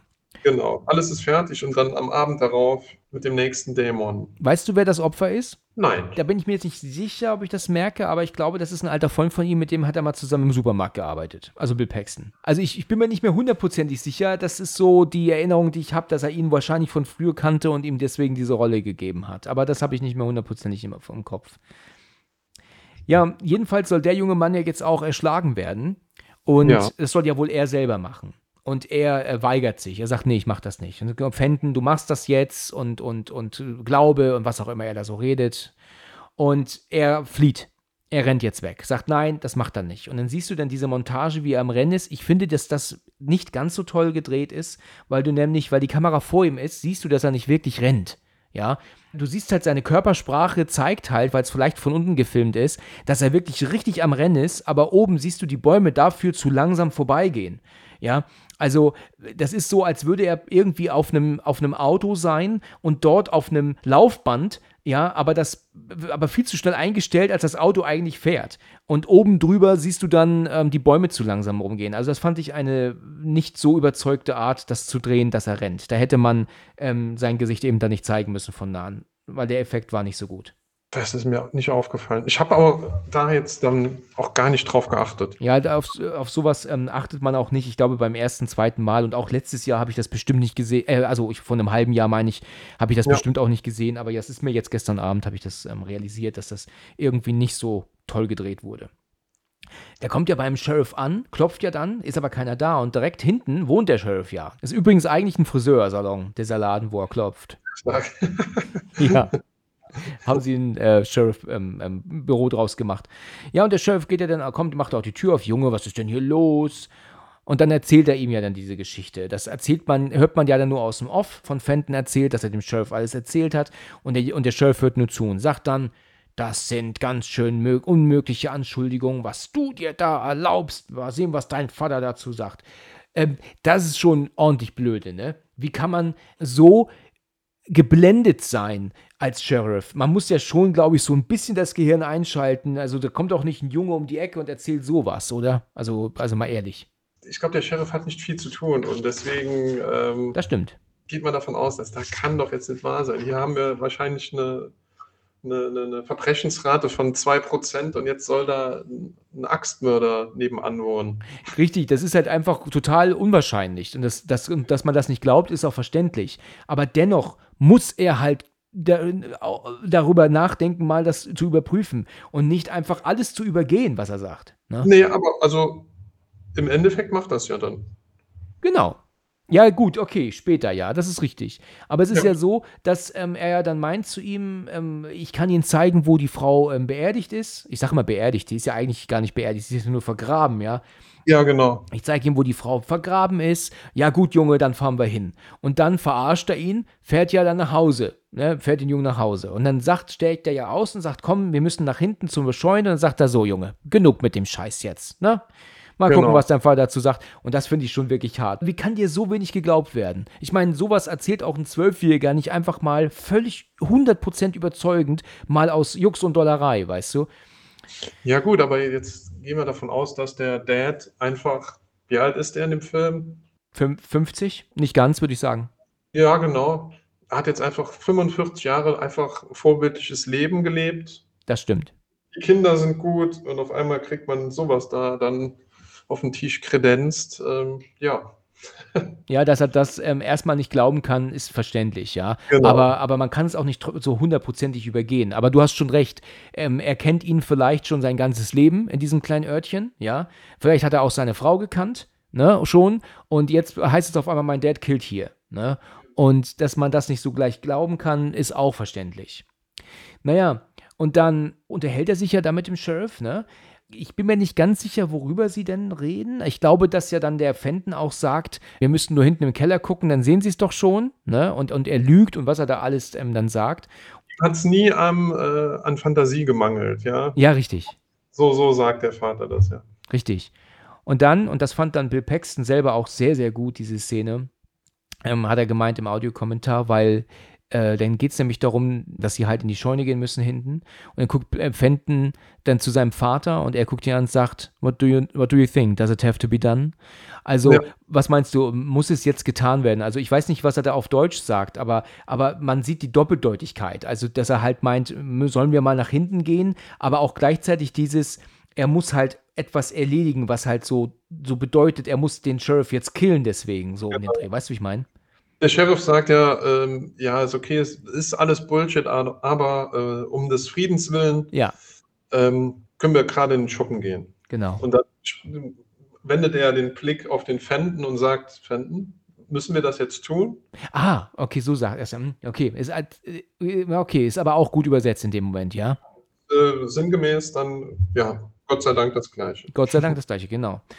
Ja, und dann äh, haben wir dann diesen Szenenwechsel, ähm, dass natürlich dieser, dieses letzte Opfer nicht mehr da ist, ist ja verständlich. Das war klar, ne? Ähm, er erzählt ja dann, dass er hier das gebaut hat, diese, diese Scheune und sowas und, und dass er beziehungsweise einen Keller gebaut hat für, ich weiß nicht genau, warum er das sagt. Ne? Also er erzählt, er versucht dann irgendwie zu erklären, warum er das jetzt unterkellert hat. Und in Wirklichkeit ist da kein Keller, das ist nur einen halben Meter tief oder sowas. Das heißt, letzten Endes tut der Sheriff dann nur ein Bein rein und das war's. Dann schneiden sie ja schon weg. Ne? Ja, und dann kommt dann der Sheriff unten an. Natürlich ist dieses Opfer nicht da. Dann kommt Fenton dazu, sagt, der war hier, der war vorhin hier, er muss ihn weggebracht haben. Und dann meint der Sheriff noch sowas, so Junge, es ist jetzt mal ein für alle Mal gut, es reicht jetzt, ne? Dann geht der Sheriff wieder nach oben und plötzlich gibt es einen Schlag und er fällt wieder rückwärts die Treppe runter. Bill Paxton hat im Audiokommentar gemeint, dass er sich zu Tode erschrocken hat, als er gesehen hat, wie der Sheriff darunter, also der Stuntman darunter gebrettert ist. Er hat gedacht, er hätte sich alles gebrochen, Beine und Genick und so. Das Ja. ist auch ein fieser Fall, ne? Ja, ja, ist ganz fies. Also, das ist, äh, ist eine harte Szene. Ja, das stimmt. Ja, und dann ähm, liegt der Sheriff da, ist schwer verletzt und dann sagt dann äh, der Dad, äh, bitte Gott vergib mir und, und so. Und dann schlägt er ihn ja tot.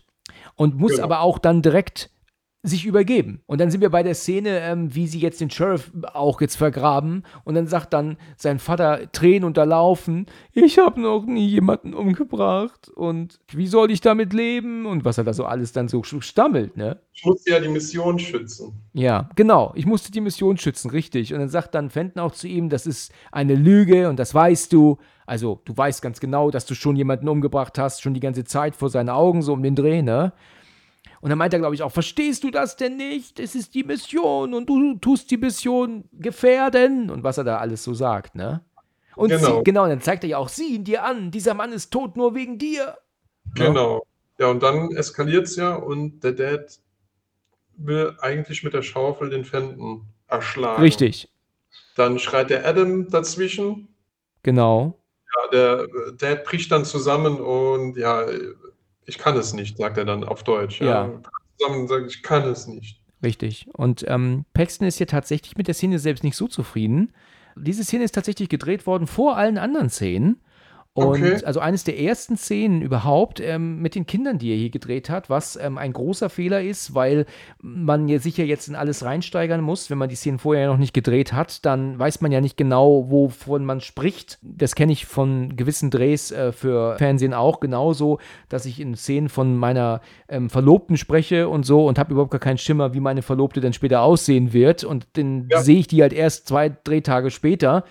Und das sind halt auch so Situationen, wa- was dann halt ähm, Kontra ist, ne? wenn man halt nicht schon weiß, wie dann dein Gegenüber oder auch eine Location dann aussehen wird, von der du aber dann schon so tun musst, als würdest du sie kennen. Ne? Genau. Und hier ist es so, dass ähm, Bill Paxton mit den Kindern hier die erste Szene hatte und er jetzt im Nachhinein meint er, dass er hier ein bisschen Overacting gemacht hat. Also, also er, er reagiert hier zu stark. Also mit seiner geweinerlichen Art, mit seinem Geschrei und sowas. Da hätte er ein bisschen runterkommen müssen. Aber er wusste halt ja noch nicht, was vorher alles dann schon, ich meine, wa- was noch auf dem Plan war, war klar, aber es war ja noch nicht gedreht und deswegen konnte er es nicht so richtig anpassen seinem Schauspiel. Ne? So hat er das erzählt. Hast du mal 8 mm gesehen? Ja, Da gibt es genau der gleiche Punkt. Das ist am Ende, wenn der Anwalt sich ja dann als ähm, ähm, mieser Mittäter herausstellt und sie doch zu seinem Auto laufen, um den Film zu holen. Das ist die erste Szene, die sie gedreht haben. Und Okay. auch da muss Nicolas Cage sich ja schon so richtig reinversetzen. Also dieses, äh, ich, dieses Wieso, wieso? Ne, Ja. Was wollte, warum zum Teufel wollte er einen Snuff-Film? Warum wollte er einen Film, der zeigt, wie man ein kleines Mädchen schlachtet? Das schreit er ja dann da so rum. Und auch das alles gedreht worden, während der Rest des Films noch gar nicht gedreht war. Das muss man sich mal vorstellen. Ja, aber sich trotzdem dann so reinsteigern müssen. Das ist halt Schauspiel, ne? krasses Schauspieler, ne? Ja.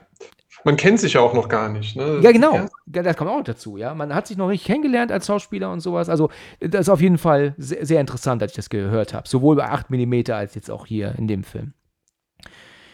Okay, der Sheriff wird also dann auch hier vergraben.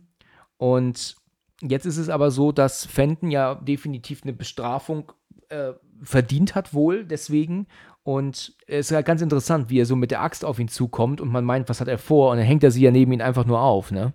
Man weiß ja eigentlich als Zuschauer schon, was vielleicht die Mission jetzt vom Vater sei, weil, weil er sagt, ich kann es nicht, ja. Und ähm, der Engel habe ihm was anderes gesagt. Man kann sich ja da schon zusammenreimen, was, was äh, der Engel da vielleicht ihm gesagt hat. Man hat immer diese, diese Creepiness, die irgendwie so mitschwingt. So, was macht der Vater jetzt? Ist Ja. er eigentlich ein lieber Kerl, der liebt seine Söhne, aber so Gott ist dann doch über allem.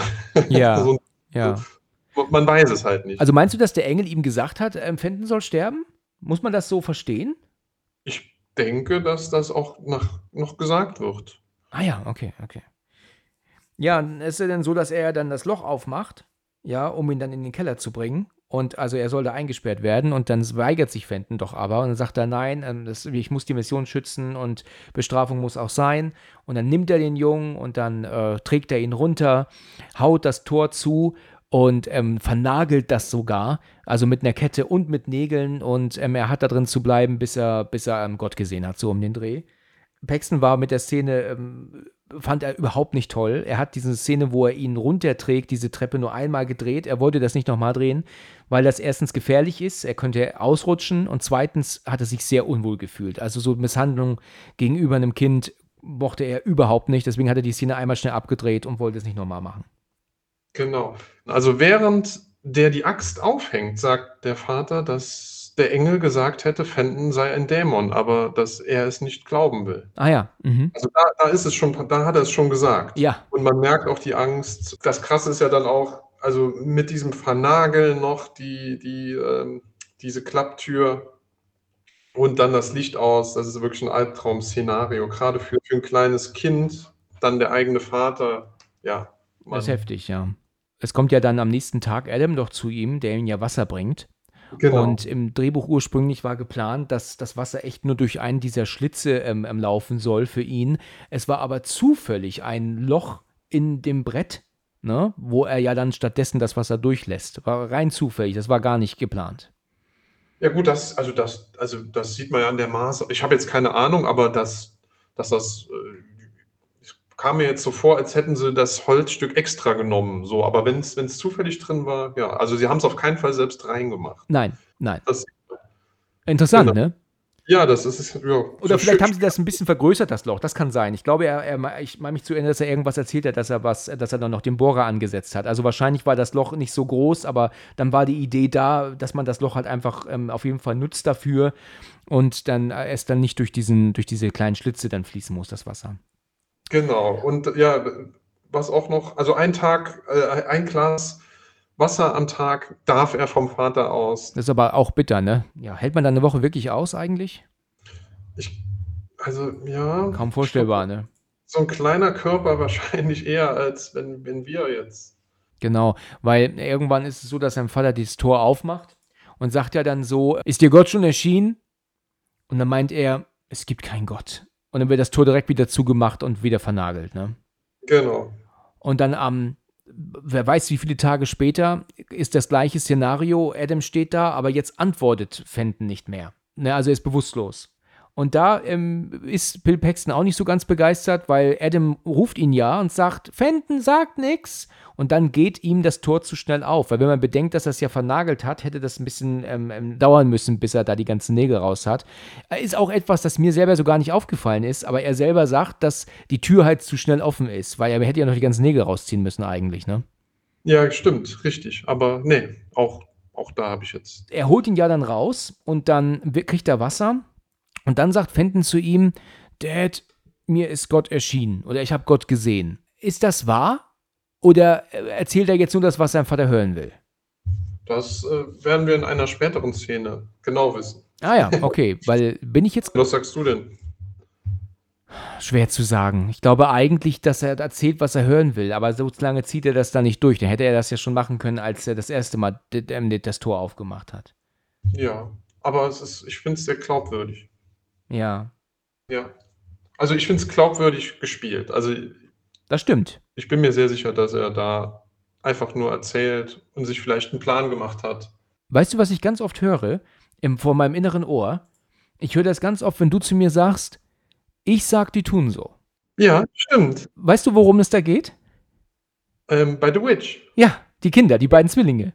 Genau. Ja, das, ich weiß nicht warum, aber das ist so ein Satz, den ich äh, ganz häufig im, im, im Kopf habe, wenn ich so an, an alte Folgen denke. Ja, äh, gut, die, die Witch-Folge, die war auch, die hat, die hat äh, sehr Spaß gemacht. War, war super, ja. Also, wer Ja. den noch nicht gehört hat, unbedingt mal reinhören, ne? Ja, kann ich auch nur empfehlen. ja. Wäre auch ein Ding, wenn du sagen würdest, äh, nee, kannst du nicht empfehlen.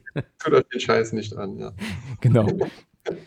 Gut, also sie essen ja gemeinsam. Also Fenton muss sich ja wirklich stärken und ähm, alles ist jetzt so um den Dreh gut. Sein Vater ist ja auch wirklich ähm, absolut gut drauf jetzt. Also äh, man merkt, dass er glücklich ist, dass Fenton jetzt ähm, endlich glaubt. Ja, Adam ja sowieso.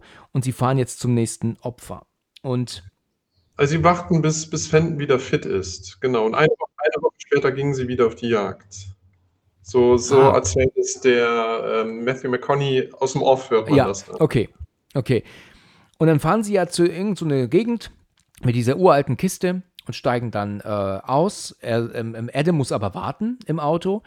Und was ich echt ein Hammer finde, äh, ich wusste das nicht, aber tatsächlich ist das ja nicht der Fenton-Darsteller, der da aussteigt aus dem Bus mit ihm, ne? Ja, das ist eine junge Frau, weil es nachts gedreht wurde, ne? Richtig, verrückt. Ja.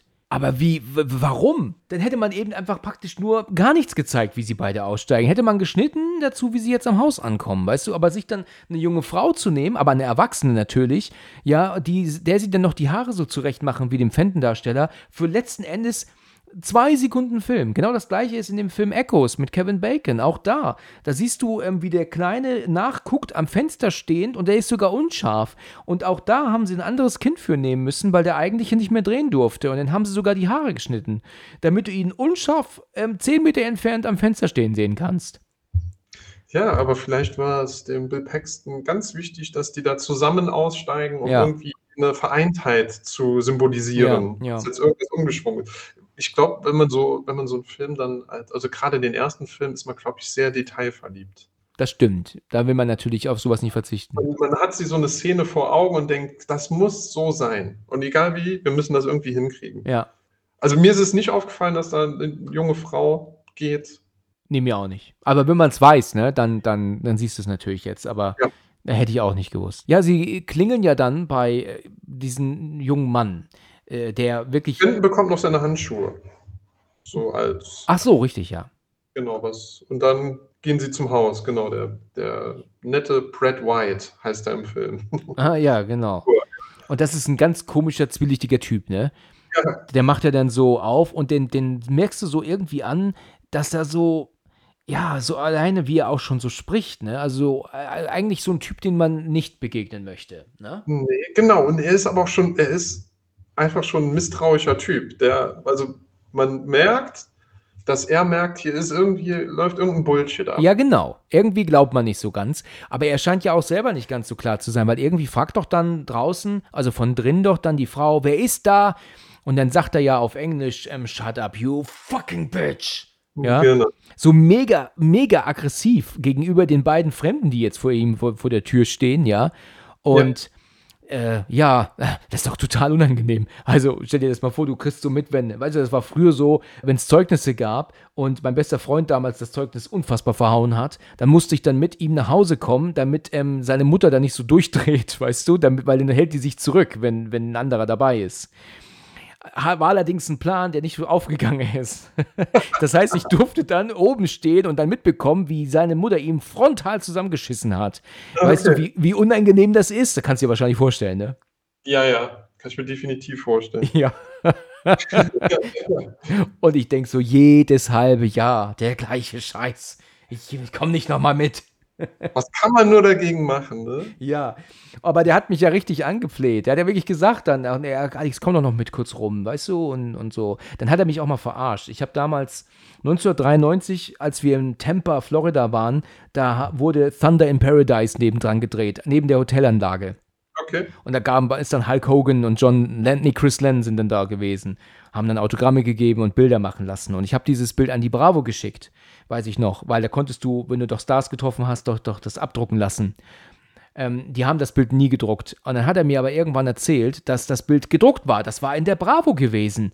Und habe ich auch gesagt, nein, du hast ver verarscht mich doch. Doch, das habe ich gesehen. Ich zeig's dir. Komm mit nach Hause. Mhm, okay. Ich komme natürlich mit ihm nach Hause und dann zeigt er mir das in der ersten Bravo. Hm, da ist das Bild nicht. Ach nee, das ist in der Bravo.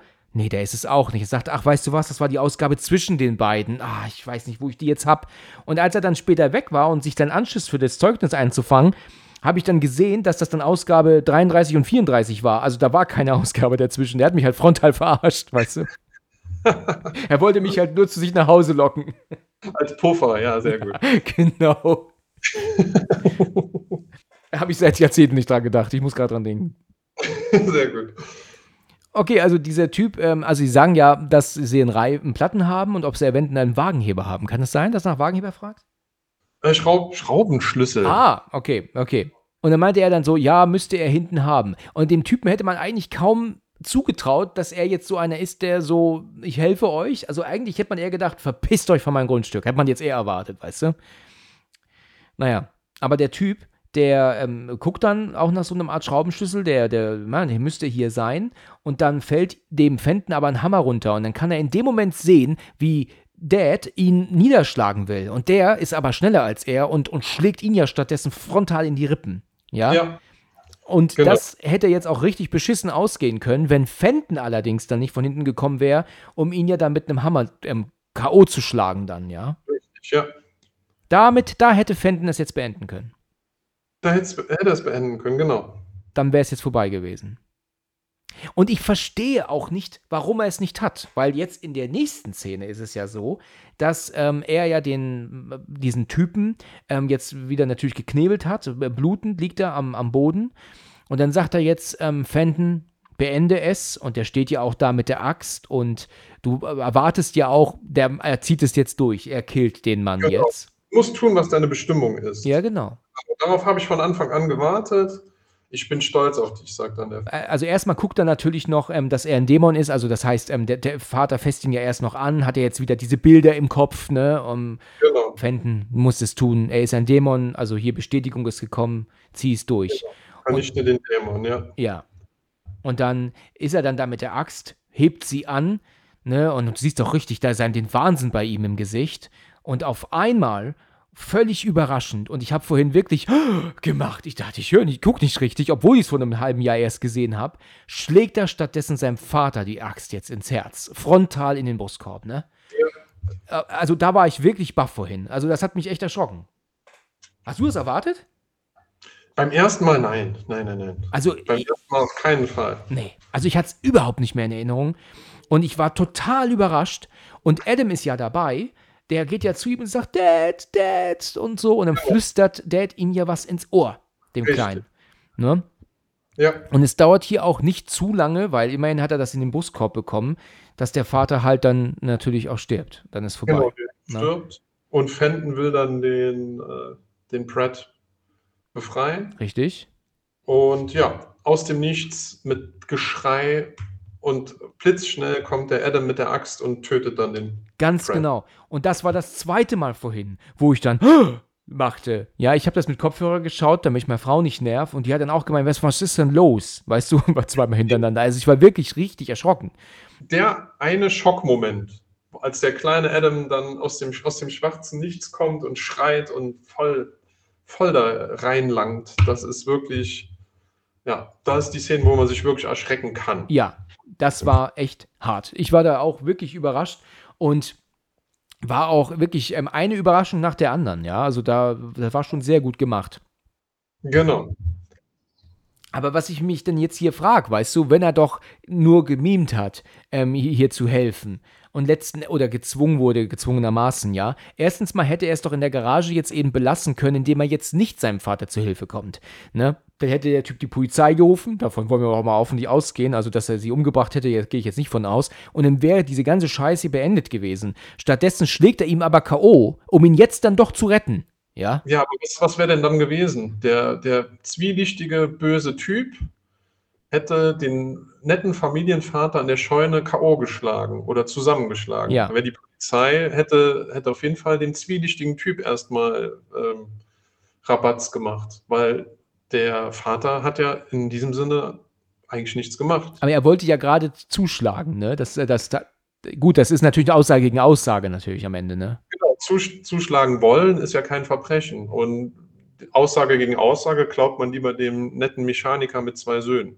Würde ich Ja, jetzt sagen. gen- ja, du hast recht, die er beide sogar mit hat. Ja, Genau, deswegen fand ich das eigentlich ganz clever, dass der Fenton da auf Nummer sicher geht und es selbst erledigt. ja, ja, okay, gut, das, das stimmt, das stimmt. Und war eine mega Überraschung. Und um es nochmal zu sagen, der kleine Adam bekommt ja was ins Ohr geflüstert von seinem Vater. Ja. Und äh, was hat er zu, zu ihm gesagt? Hat er gemeint gehabt, hier, setzt das hier fort und sowas? Du musst die Mission weiterführen. Ah, okay. So, also, wa- was denkst du? Ja, wahrscheinlich. Ich, da, muss ja sein. Ne? Also es ist ja, du musst dir jetzt mal vorstellen, wir sehen es ja nicht, aber er holt ja die Axt aus dem Brustkorb seines Vaters raus. Richtig. Also wie hart. Und um Ja. sie dann jetzt ähm, an diesen am Boden liegenden Mann jetzt doch totzuschlagen. Also da, damit habe ich ja gar nicht mehr gerechnet. Ähm, erst noch gedacht, Mann, da hat der ein Glück gehabt, dass der da entkommt, um dann doch gekillt zu werden von dem Kleinen. Das muss man sich mal vorstellen. Also schon hart. Ja, ja, und man sieht auch, wie er sich erschreckt und die Panik. Das ist, äh, also alle, alle in der Szene erschrecken sich. Das ist, äh, Richtig. das Richtig. ist äh, sehr, sehr glaubhaft. Ja. Dann sind wir aber wieder in der Gegenwart. Fenton jetzt als Erwachsener hockt immer noch im Polizeiauto und äh, der FBI-Agent fährt mit ihm noch immer zu diesem Rosengarten, fahren sie ja, ne? Ja. Ja, da sammeln sich ja die Leichen ganz schön, ne? Ja, aber ja, genau, der Dad wurde im, im Rosengarten. Vergraben, Begraben. ja. Dann eine Woche später sind sie zum, zum, zum Sheriff gegangen und haben gesagt, dass der Vater nicht mehr nach Hause gekommen ist. Genau. Und dann kamen sie beide, wurden sie beide in verschiedene Waisenhäuser gesteckt. Und dann ist eine, genau, dann ist so, so eine, weiß ich nicht, so eine ganz komische Gesprächspause. Und der Fenton, also Matthew McConaughey, guckt aus dem Fenster und ja, sinniert so ein bisschen. Richtig. Ja, der sagt ja sogar, also, äh, mir ist nicht mehr so nach Reden zumute, sagt er doch, glaube ich, ne? Richtig, ich bin müde. Dann kommen sie ja am Friedhof an und laufen ja da mit einer Taschenlampe dann dort äh, durch. Es ist immer noch ein Rosengarten, nur weil da Leichen sind. Äh, ist es ja kein Friedhof, es ist der Rosengarten. Ja, das stimmt. Die haben den umgewandelt in einen Friedhof. Ja, das haben sie wirklich gemacht, ja. Und übrigens, äh, kleiner Funfact noch: Es gibt hier immer im großen Garten immer mal so kurze Einblendungen von so Hundestatuen in voller Nahaufnahme. Äh, vielleicht hast du die vor Augen? Ja. Das sind ähm, Figuren, die eigentlich bei Bill Paxton im Garten stehen. Ach, witzig. Ja, die wurden dann so, ähm, äh, die hat er halt gefilmt und dann wurden die mit eingeschnitten. Ja. Es sind also nicht in Wirklichkeit dort auf, dem, auf diesem Friedhof, ah, Rosengarten, sorry, jetzt hast du es gerade gesagt. Und jetzt kommt ein Punkt, das muss ich dir sagen, das wird dir aber wahrscheinlich aufgefallen sein. Während die da nämlich so sind, am, am also wir haben ja dann wieder diese, diese Szene nach in die Vergangenheit, wo Fenton ja dabei ist, dann die beiden zu begraben und Adam als Kle kleiner hockt ja nebendran, der sieht ja auch richtig böse aus und dann sagt Fenton zu ihm, versprichst du mir bitte, dass du mich hier begräbst, wenn es vorbei ist? Und dann sagt Adam zu ihm, ich verspreche es dir. Und Ja. das ist diese erste Anlehnung an diesen Twist, den wir gleich haben. Ist dir das aufgefallen? Ja, ja. Weil am Anfang wurde doch noch gesagt, versprichst du mir, dass du mich im Rosengarten begräbst, bevor er sich ja umgebracht hat, der Adam. Richtig, ja. Ne? Aber jetzt sehen wir es aber Fenton sagen. Dann kommt dieser, dieser Schwenk, weißt du, von Fenton als Kind zu Fenton als Erwachsenen. Und jetzt merken wir, wenn man genau aufpasst, da passt was nicht jetzt. Und das ist super. Ich war damals, als ich es zum ersten Mal geschaut habe, 20 Jahre her, baff. Habe ich überhaupt nicht erwartet. Ich habe auch in der Szene, ich kann mich genau daran erinnern, ich habe, bis er es nicht ausgesprochen hat, habe ich, hab ich nur gedacht, was, ist denn jetzt hier gerade los? Ich, Ja. ich, ich schnall es noch nicht ganz. Genau. Ich, ich kriege die Puzzleteile noch nicht zusammen. Und das ist ja auch das, was der Agent Doyle dann in der Gegenwart sagt. Das, er sagt, das, ergibt doch, das ergibt doch gar keinen Sinn. Richtig. Und dann kommt ja, Matthew McConaughey sagt, doch, das Ganze ergibt Sinn, denn der Mann, der vor ihnen steht, ist Adam Meeks. Und nicht Fenton. Kinnlade bis auf den Boden. Richtig. Und das wird ja dann noch so schön untermalt mit der Szene, wo du den Kleinen ja siehst, der den, den Typen killte, was wir gerade gesehen haben. Und jetzt wird uns auf einmal klar, und damit auch die Zuhörer das alle kapieren, dass tatsächlich Matthew McConaughey nicht den jungen Fenton spielt, sondern er von Anfang an der jüngere der beiden Brüder ist. Und Genau. wir sehen die ganze Geschichte aus der Sicht von Adam und ähm, nicht aus Fentons Sicht eigentlich. Genau. Ganz einfach zu erkennen, auch an der Haarfarbe der Jungs. Also Matthew McConaughey blond, Adam blond, der junge Fenton schwarzhaarig. Ach so, ja, der natürlich. große, der große Fenton dunkelhaarig. Also auch so ein ganz banaler Hinweis, Ja, der mir stimmt. auch danach erst kam. Also Ja, klar, stimmt. klar, Kinder, äh, wenn, wenn ein Achtjähriger blond ist, kann er auch mit 30 schwarze Haare haben. Das war auch sowas, wo ich gesagt habe, ja, ja, wie banal. Wie Ja, das stimmt. Absolut. Dann laufen sie weiter und er zeigt dir dann auch dann, wo die Gräber sind. Und dann sagt er dann irgendwann so, hier ist es. Und dann siehst du aber auch wirklich diese ganzen Grabhügel. Und da muss ich sagen, das ist sehr offensichtlich, ne? Das hätte vielleicht mal irgendwie mal jemandem auffallen müssen, dass da so viele Gräber sind, oder? Ja. Aber auch nicht, wenn wir auf die allerletzte Szene, äh, die allerletzte Szene denken oder auch, ja, kommen wir gleich noch Ja, drauf. bin ich jetzt gerade nicht ganz sicher, was du meinst, aber bin gespannt. Also auf jeden Fall denkt der Doyle, er habe den Handgottesmörder vor sich. Ja, Genau, aber Adam erklärt, also Matthew McConaughey, jetzt ist er Adam, für alle Zuhörer, dann erklärt der Adam, dass er no- noch nie einen Menschen ermordet hat. Genau. Und der Handgottesmörder war tatsächlich der Fenton, der dann über diese ganze Schoße, die ihm da passiert ist, ja, sich selbst Listen gemacht hat und dann tatsächlich der Handgottesmörder war hm. der, der da umhergewandert ist. um Dämonen zu killen. Um, nee, um Menschen zu töten. Also Fenton war der Handgottesmörder. Aber, aber warum? Warum, ist er, warum dann Menschen? Ja, weil, er, weil er ja nicht von Gott gesandt wurde, der Fenton. Der Adam ist ja der von, von Gott Gesandte. Und den Handgottesmörder gibt es ja tatsächlich. Aber das ist nicht äh, der Adam, sondern es ist der Fenton. Der Fenton hat ja auch eine Liste zu Hause. Ja. Ähm, aber ja, er tötet halt Menschen, die er sich irgendwie wahrscheinlich selbst durch dem, was ihm alles passiert ist, irgendwie zusammenspinnt. Ah ja, okay. Genau. Also er ist der Handgottesmörder, der Fenton. Okay, und wir sehen ja dann diese ähm, ähm, eine Rückblende und das ist halt, erzählt uns jetzt den Anfang nochmal komplett anders, als wir es ursprünglich gesehen haben, weil ähm, Fenton ist ja dann an seiner Schreibmaschine zugange und Genau. wir sehen, dass Adam sich ihm nähert von hinten. Und der erhebt, er hebt einfach nur den Kopf und sagt, Adam? Und er dreht sich aber gar nicht zu ihm um. Also äh, ähm, Bill Paxton hat im Audiokommentar gesagt, dass er praktisch jetzt nur darauf wartet, gekillt zu werden. Also er wartet hier jetzt auf seine Exekution. Genau. Er wusste ja, dass er schon mal auf der Liste stand, der Fenton. Und ja, mit, mit dem, mit den Morden an diesen Menschen war ja klar, dass die, dass die Mission dann auch irgendwann weitergeführt werden muss von, von Adam. Ja. Und dass er, dass er dann irgendwann wieder auf dieser Liste steht. ja. Als der Adam dem Doyle die, äh, die, die Gräber zeigt, sagt er ja, es, sind ja mehr, es sind ja mehr Gräber als sechs. Ja. Ja, als die sechs Opfer, die halt, äh, ein Opfer haben sie gefunden, sechs wurden vermisst. Und äh, bei den Vermissten war ja immer ein Zettel dabei. Genau. Und dann sagt er ja, hier sind, hier sind nicht Fentons Opfer vergraben, sondern die sind in seinem Keller. Und da werden sie die auch finden. Und dann sagt er, ich bring, hier bringe ich die Dämonen hin. Ach so, ja, genau.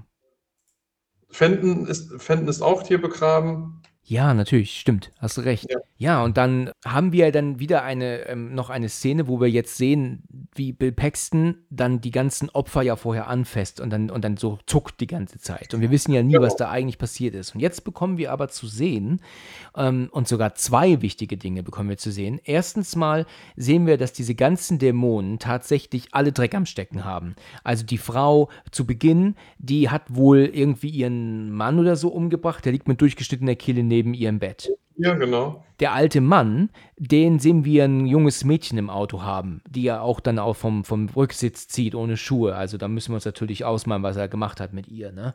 genau. Und das wird sich, zieht sich wahrscheinlich auch durch viele weitere Opfer auch so durch, was wir jetzt nicht alles gezeigt bekommen. Zusätzlich sehen wir aber auch noch, dass Adam das Gleiche auch immer sieht. Ne?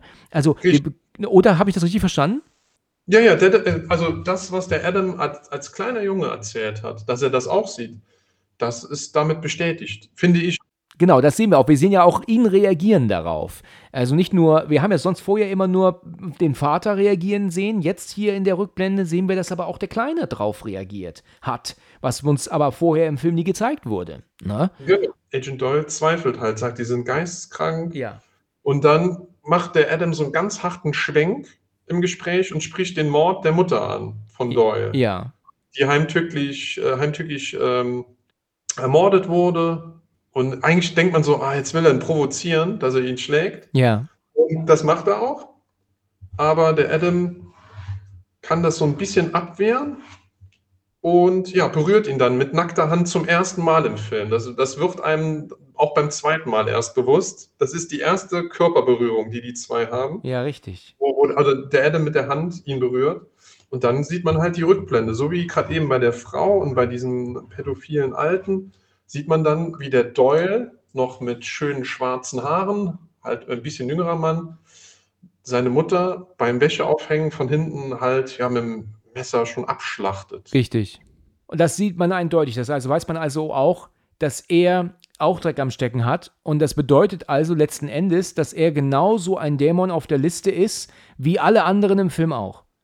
Und deswegen ist halt auch die Frage beantwortet, warum kommen Sie jetzt erst zu mir? Mhm. Die der Doyle am Anfang gestellt hat. Warum, warum kommen Sie jetzt erst mit dieser Info? Ja. wenn sie die ganze Zeit wissen. Ja, weil er jetzt erst auf der Liste stand. Das, das ist ja das, das, das Geniale. Und Ja. deswegen ist der Film ja auch, also ich glaube, so hat es Bill Pax noch gesagt, der erste, das erste Mal gucken ist halt, äh, ja, man Creep, äh, gruselig, ähm, man geht einfach wirklich durch einen Horrorfilm durch. Und beim zweiten Mal schauen, schaut man sich halt die Clues an. Ja, genau. Alle, alle Hinweise, Wie bei Shutter Island.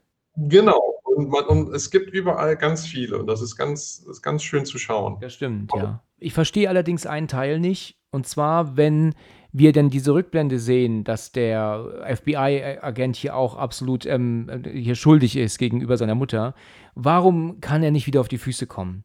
Weil man sieht nicht, dass Adam ihn irgendwie schwer verletzt, weil er hängt auf einmal nur so an ihm die ganze Zeit. Immer so, uh, uh, so auf den Knien und weißt du, man hat nicht gesehen, dass er ihn irgendwie verletzt hat oder geschlagen oder getreten hat oder so.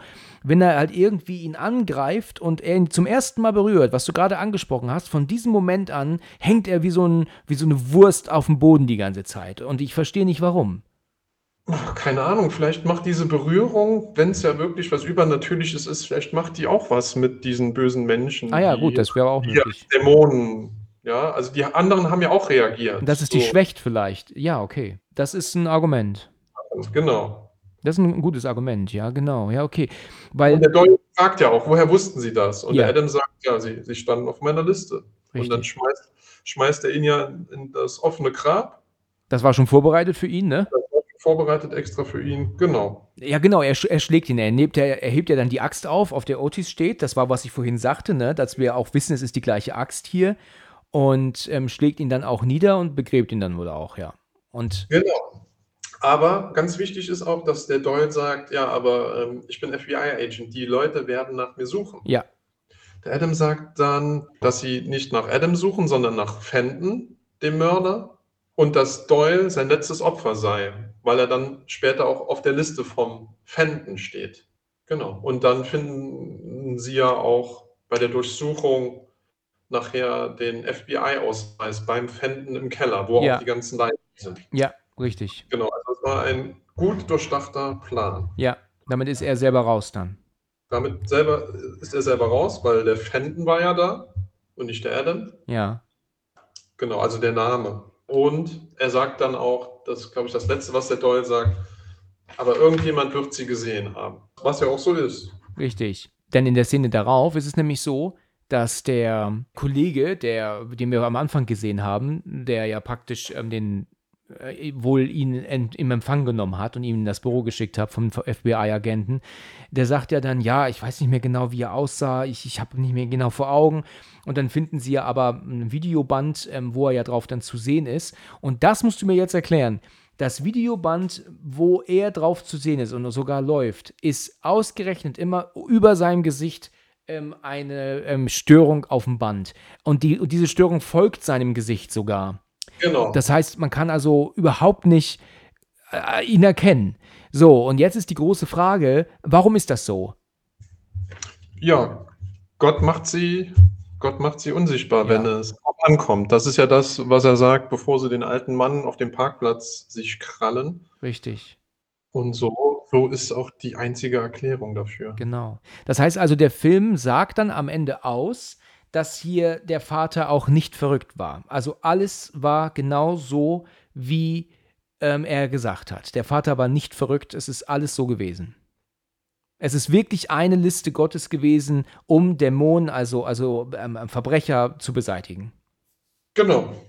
Und das ist der Grund, was ich sagte vorhin, finde ich ein bisschen schade. Mir hätte vielleicht dann das Ende besser gefallen, wenn man als Zuschauer selber sich entscheiden könnte. Weil hier Ja. wird uns das vorgegeben, weißt du? Ich habe vorhin Emily Rose gesagt, da ist es so, dass wir ähm, das halt äh, ähm, selbst entscheiden können. Hier ist es jetzt so, okay, definitiv stimmt alles, was wir sehen. Genau.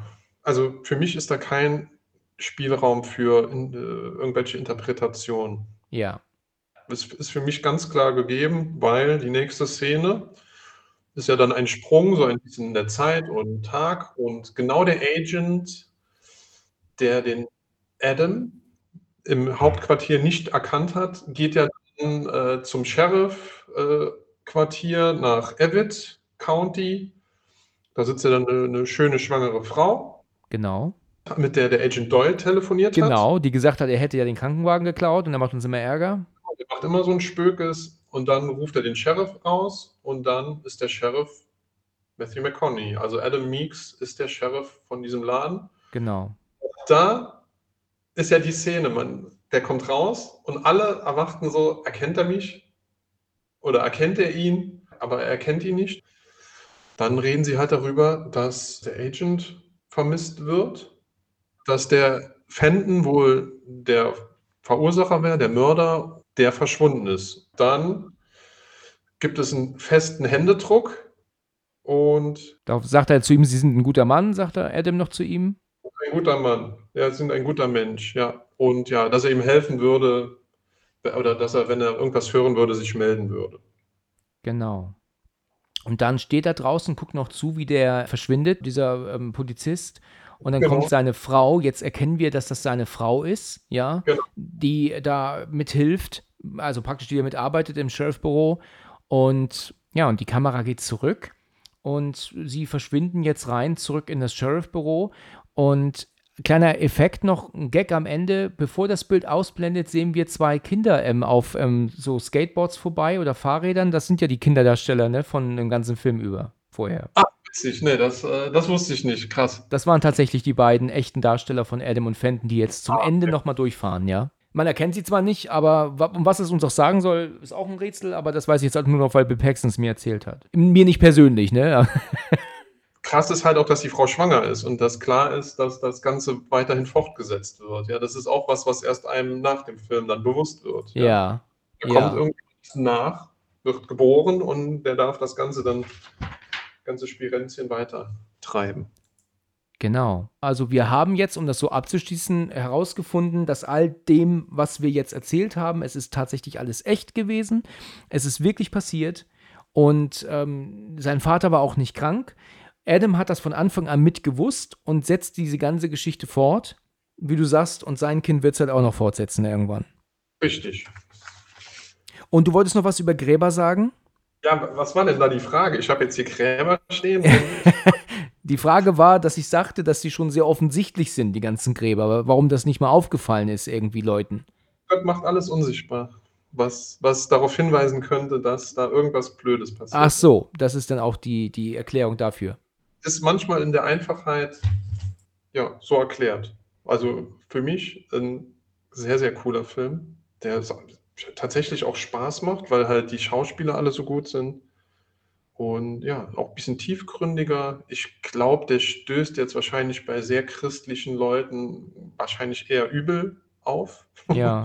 Kann ich mir vorstellen, aber ja, man soll man nicht immer so eng gerippt sein. Stephen King, Sam Raimi und James Cameron lieben den Film. Und das sind drei Leute, die, glaube ich, sehr unterschiedliche Arten von Filme machen können und den trotzdem gut finden. Und ich glaube, einer von den dreien ist sogar sehr christlich. Ich bin mir aber gerade jetzt nicht sicher. Das ist auf jeden Fall ein sehr interessanter Film, ne? Wirklich super gemacht. Mir hat er auch wieder gut gefallen. Ich habe vorhin noch zu meiner Frau gesagt, dass mir der Film jetzt gestern und heute besser gefallen hat als vor einem halben Jahr. Also ich meine, ich fand den Film immer gut, aber jetzt fand ich ihn irgendwie sogar noch besser. Das- Ich sage jetzt einfach, das ist das Wetter schuld. Vor einem halben Jahr war schönes Wetter. Ja, genau. Das, das, so kann man es halt auch sehen, ja.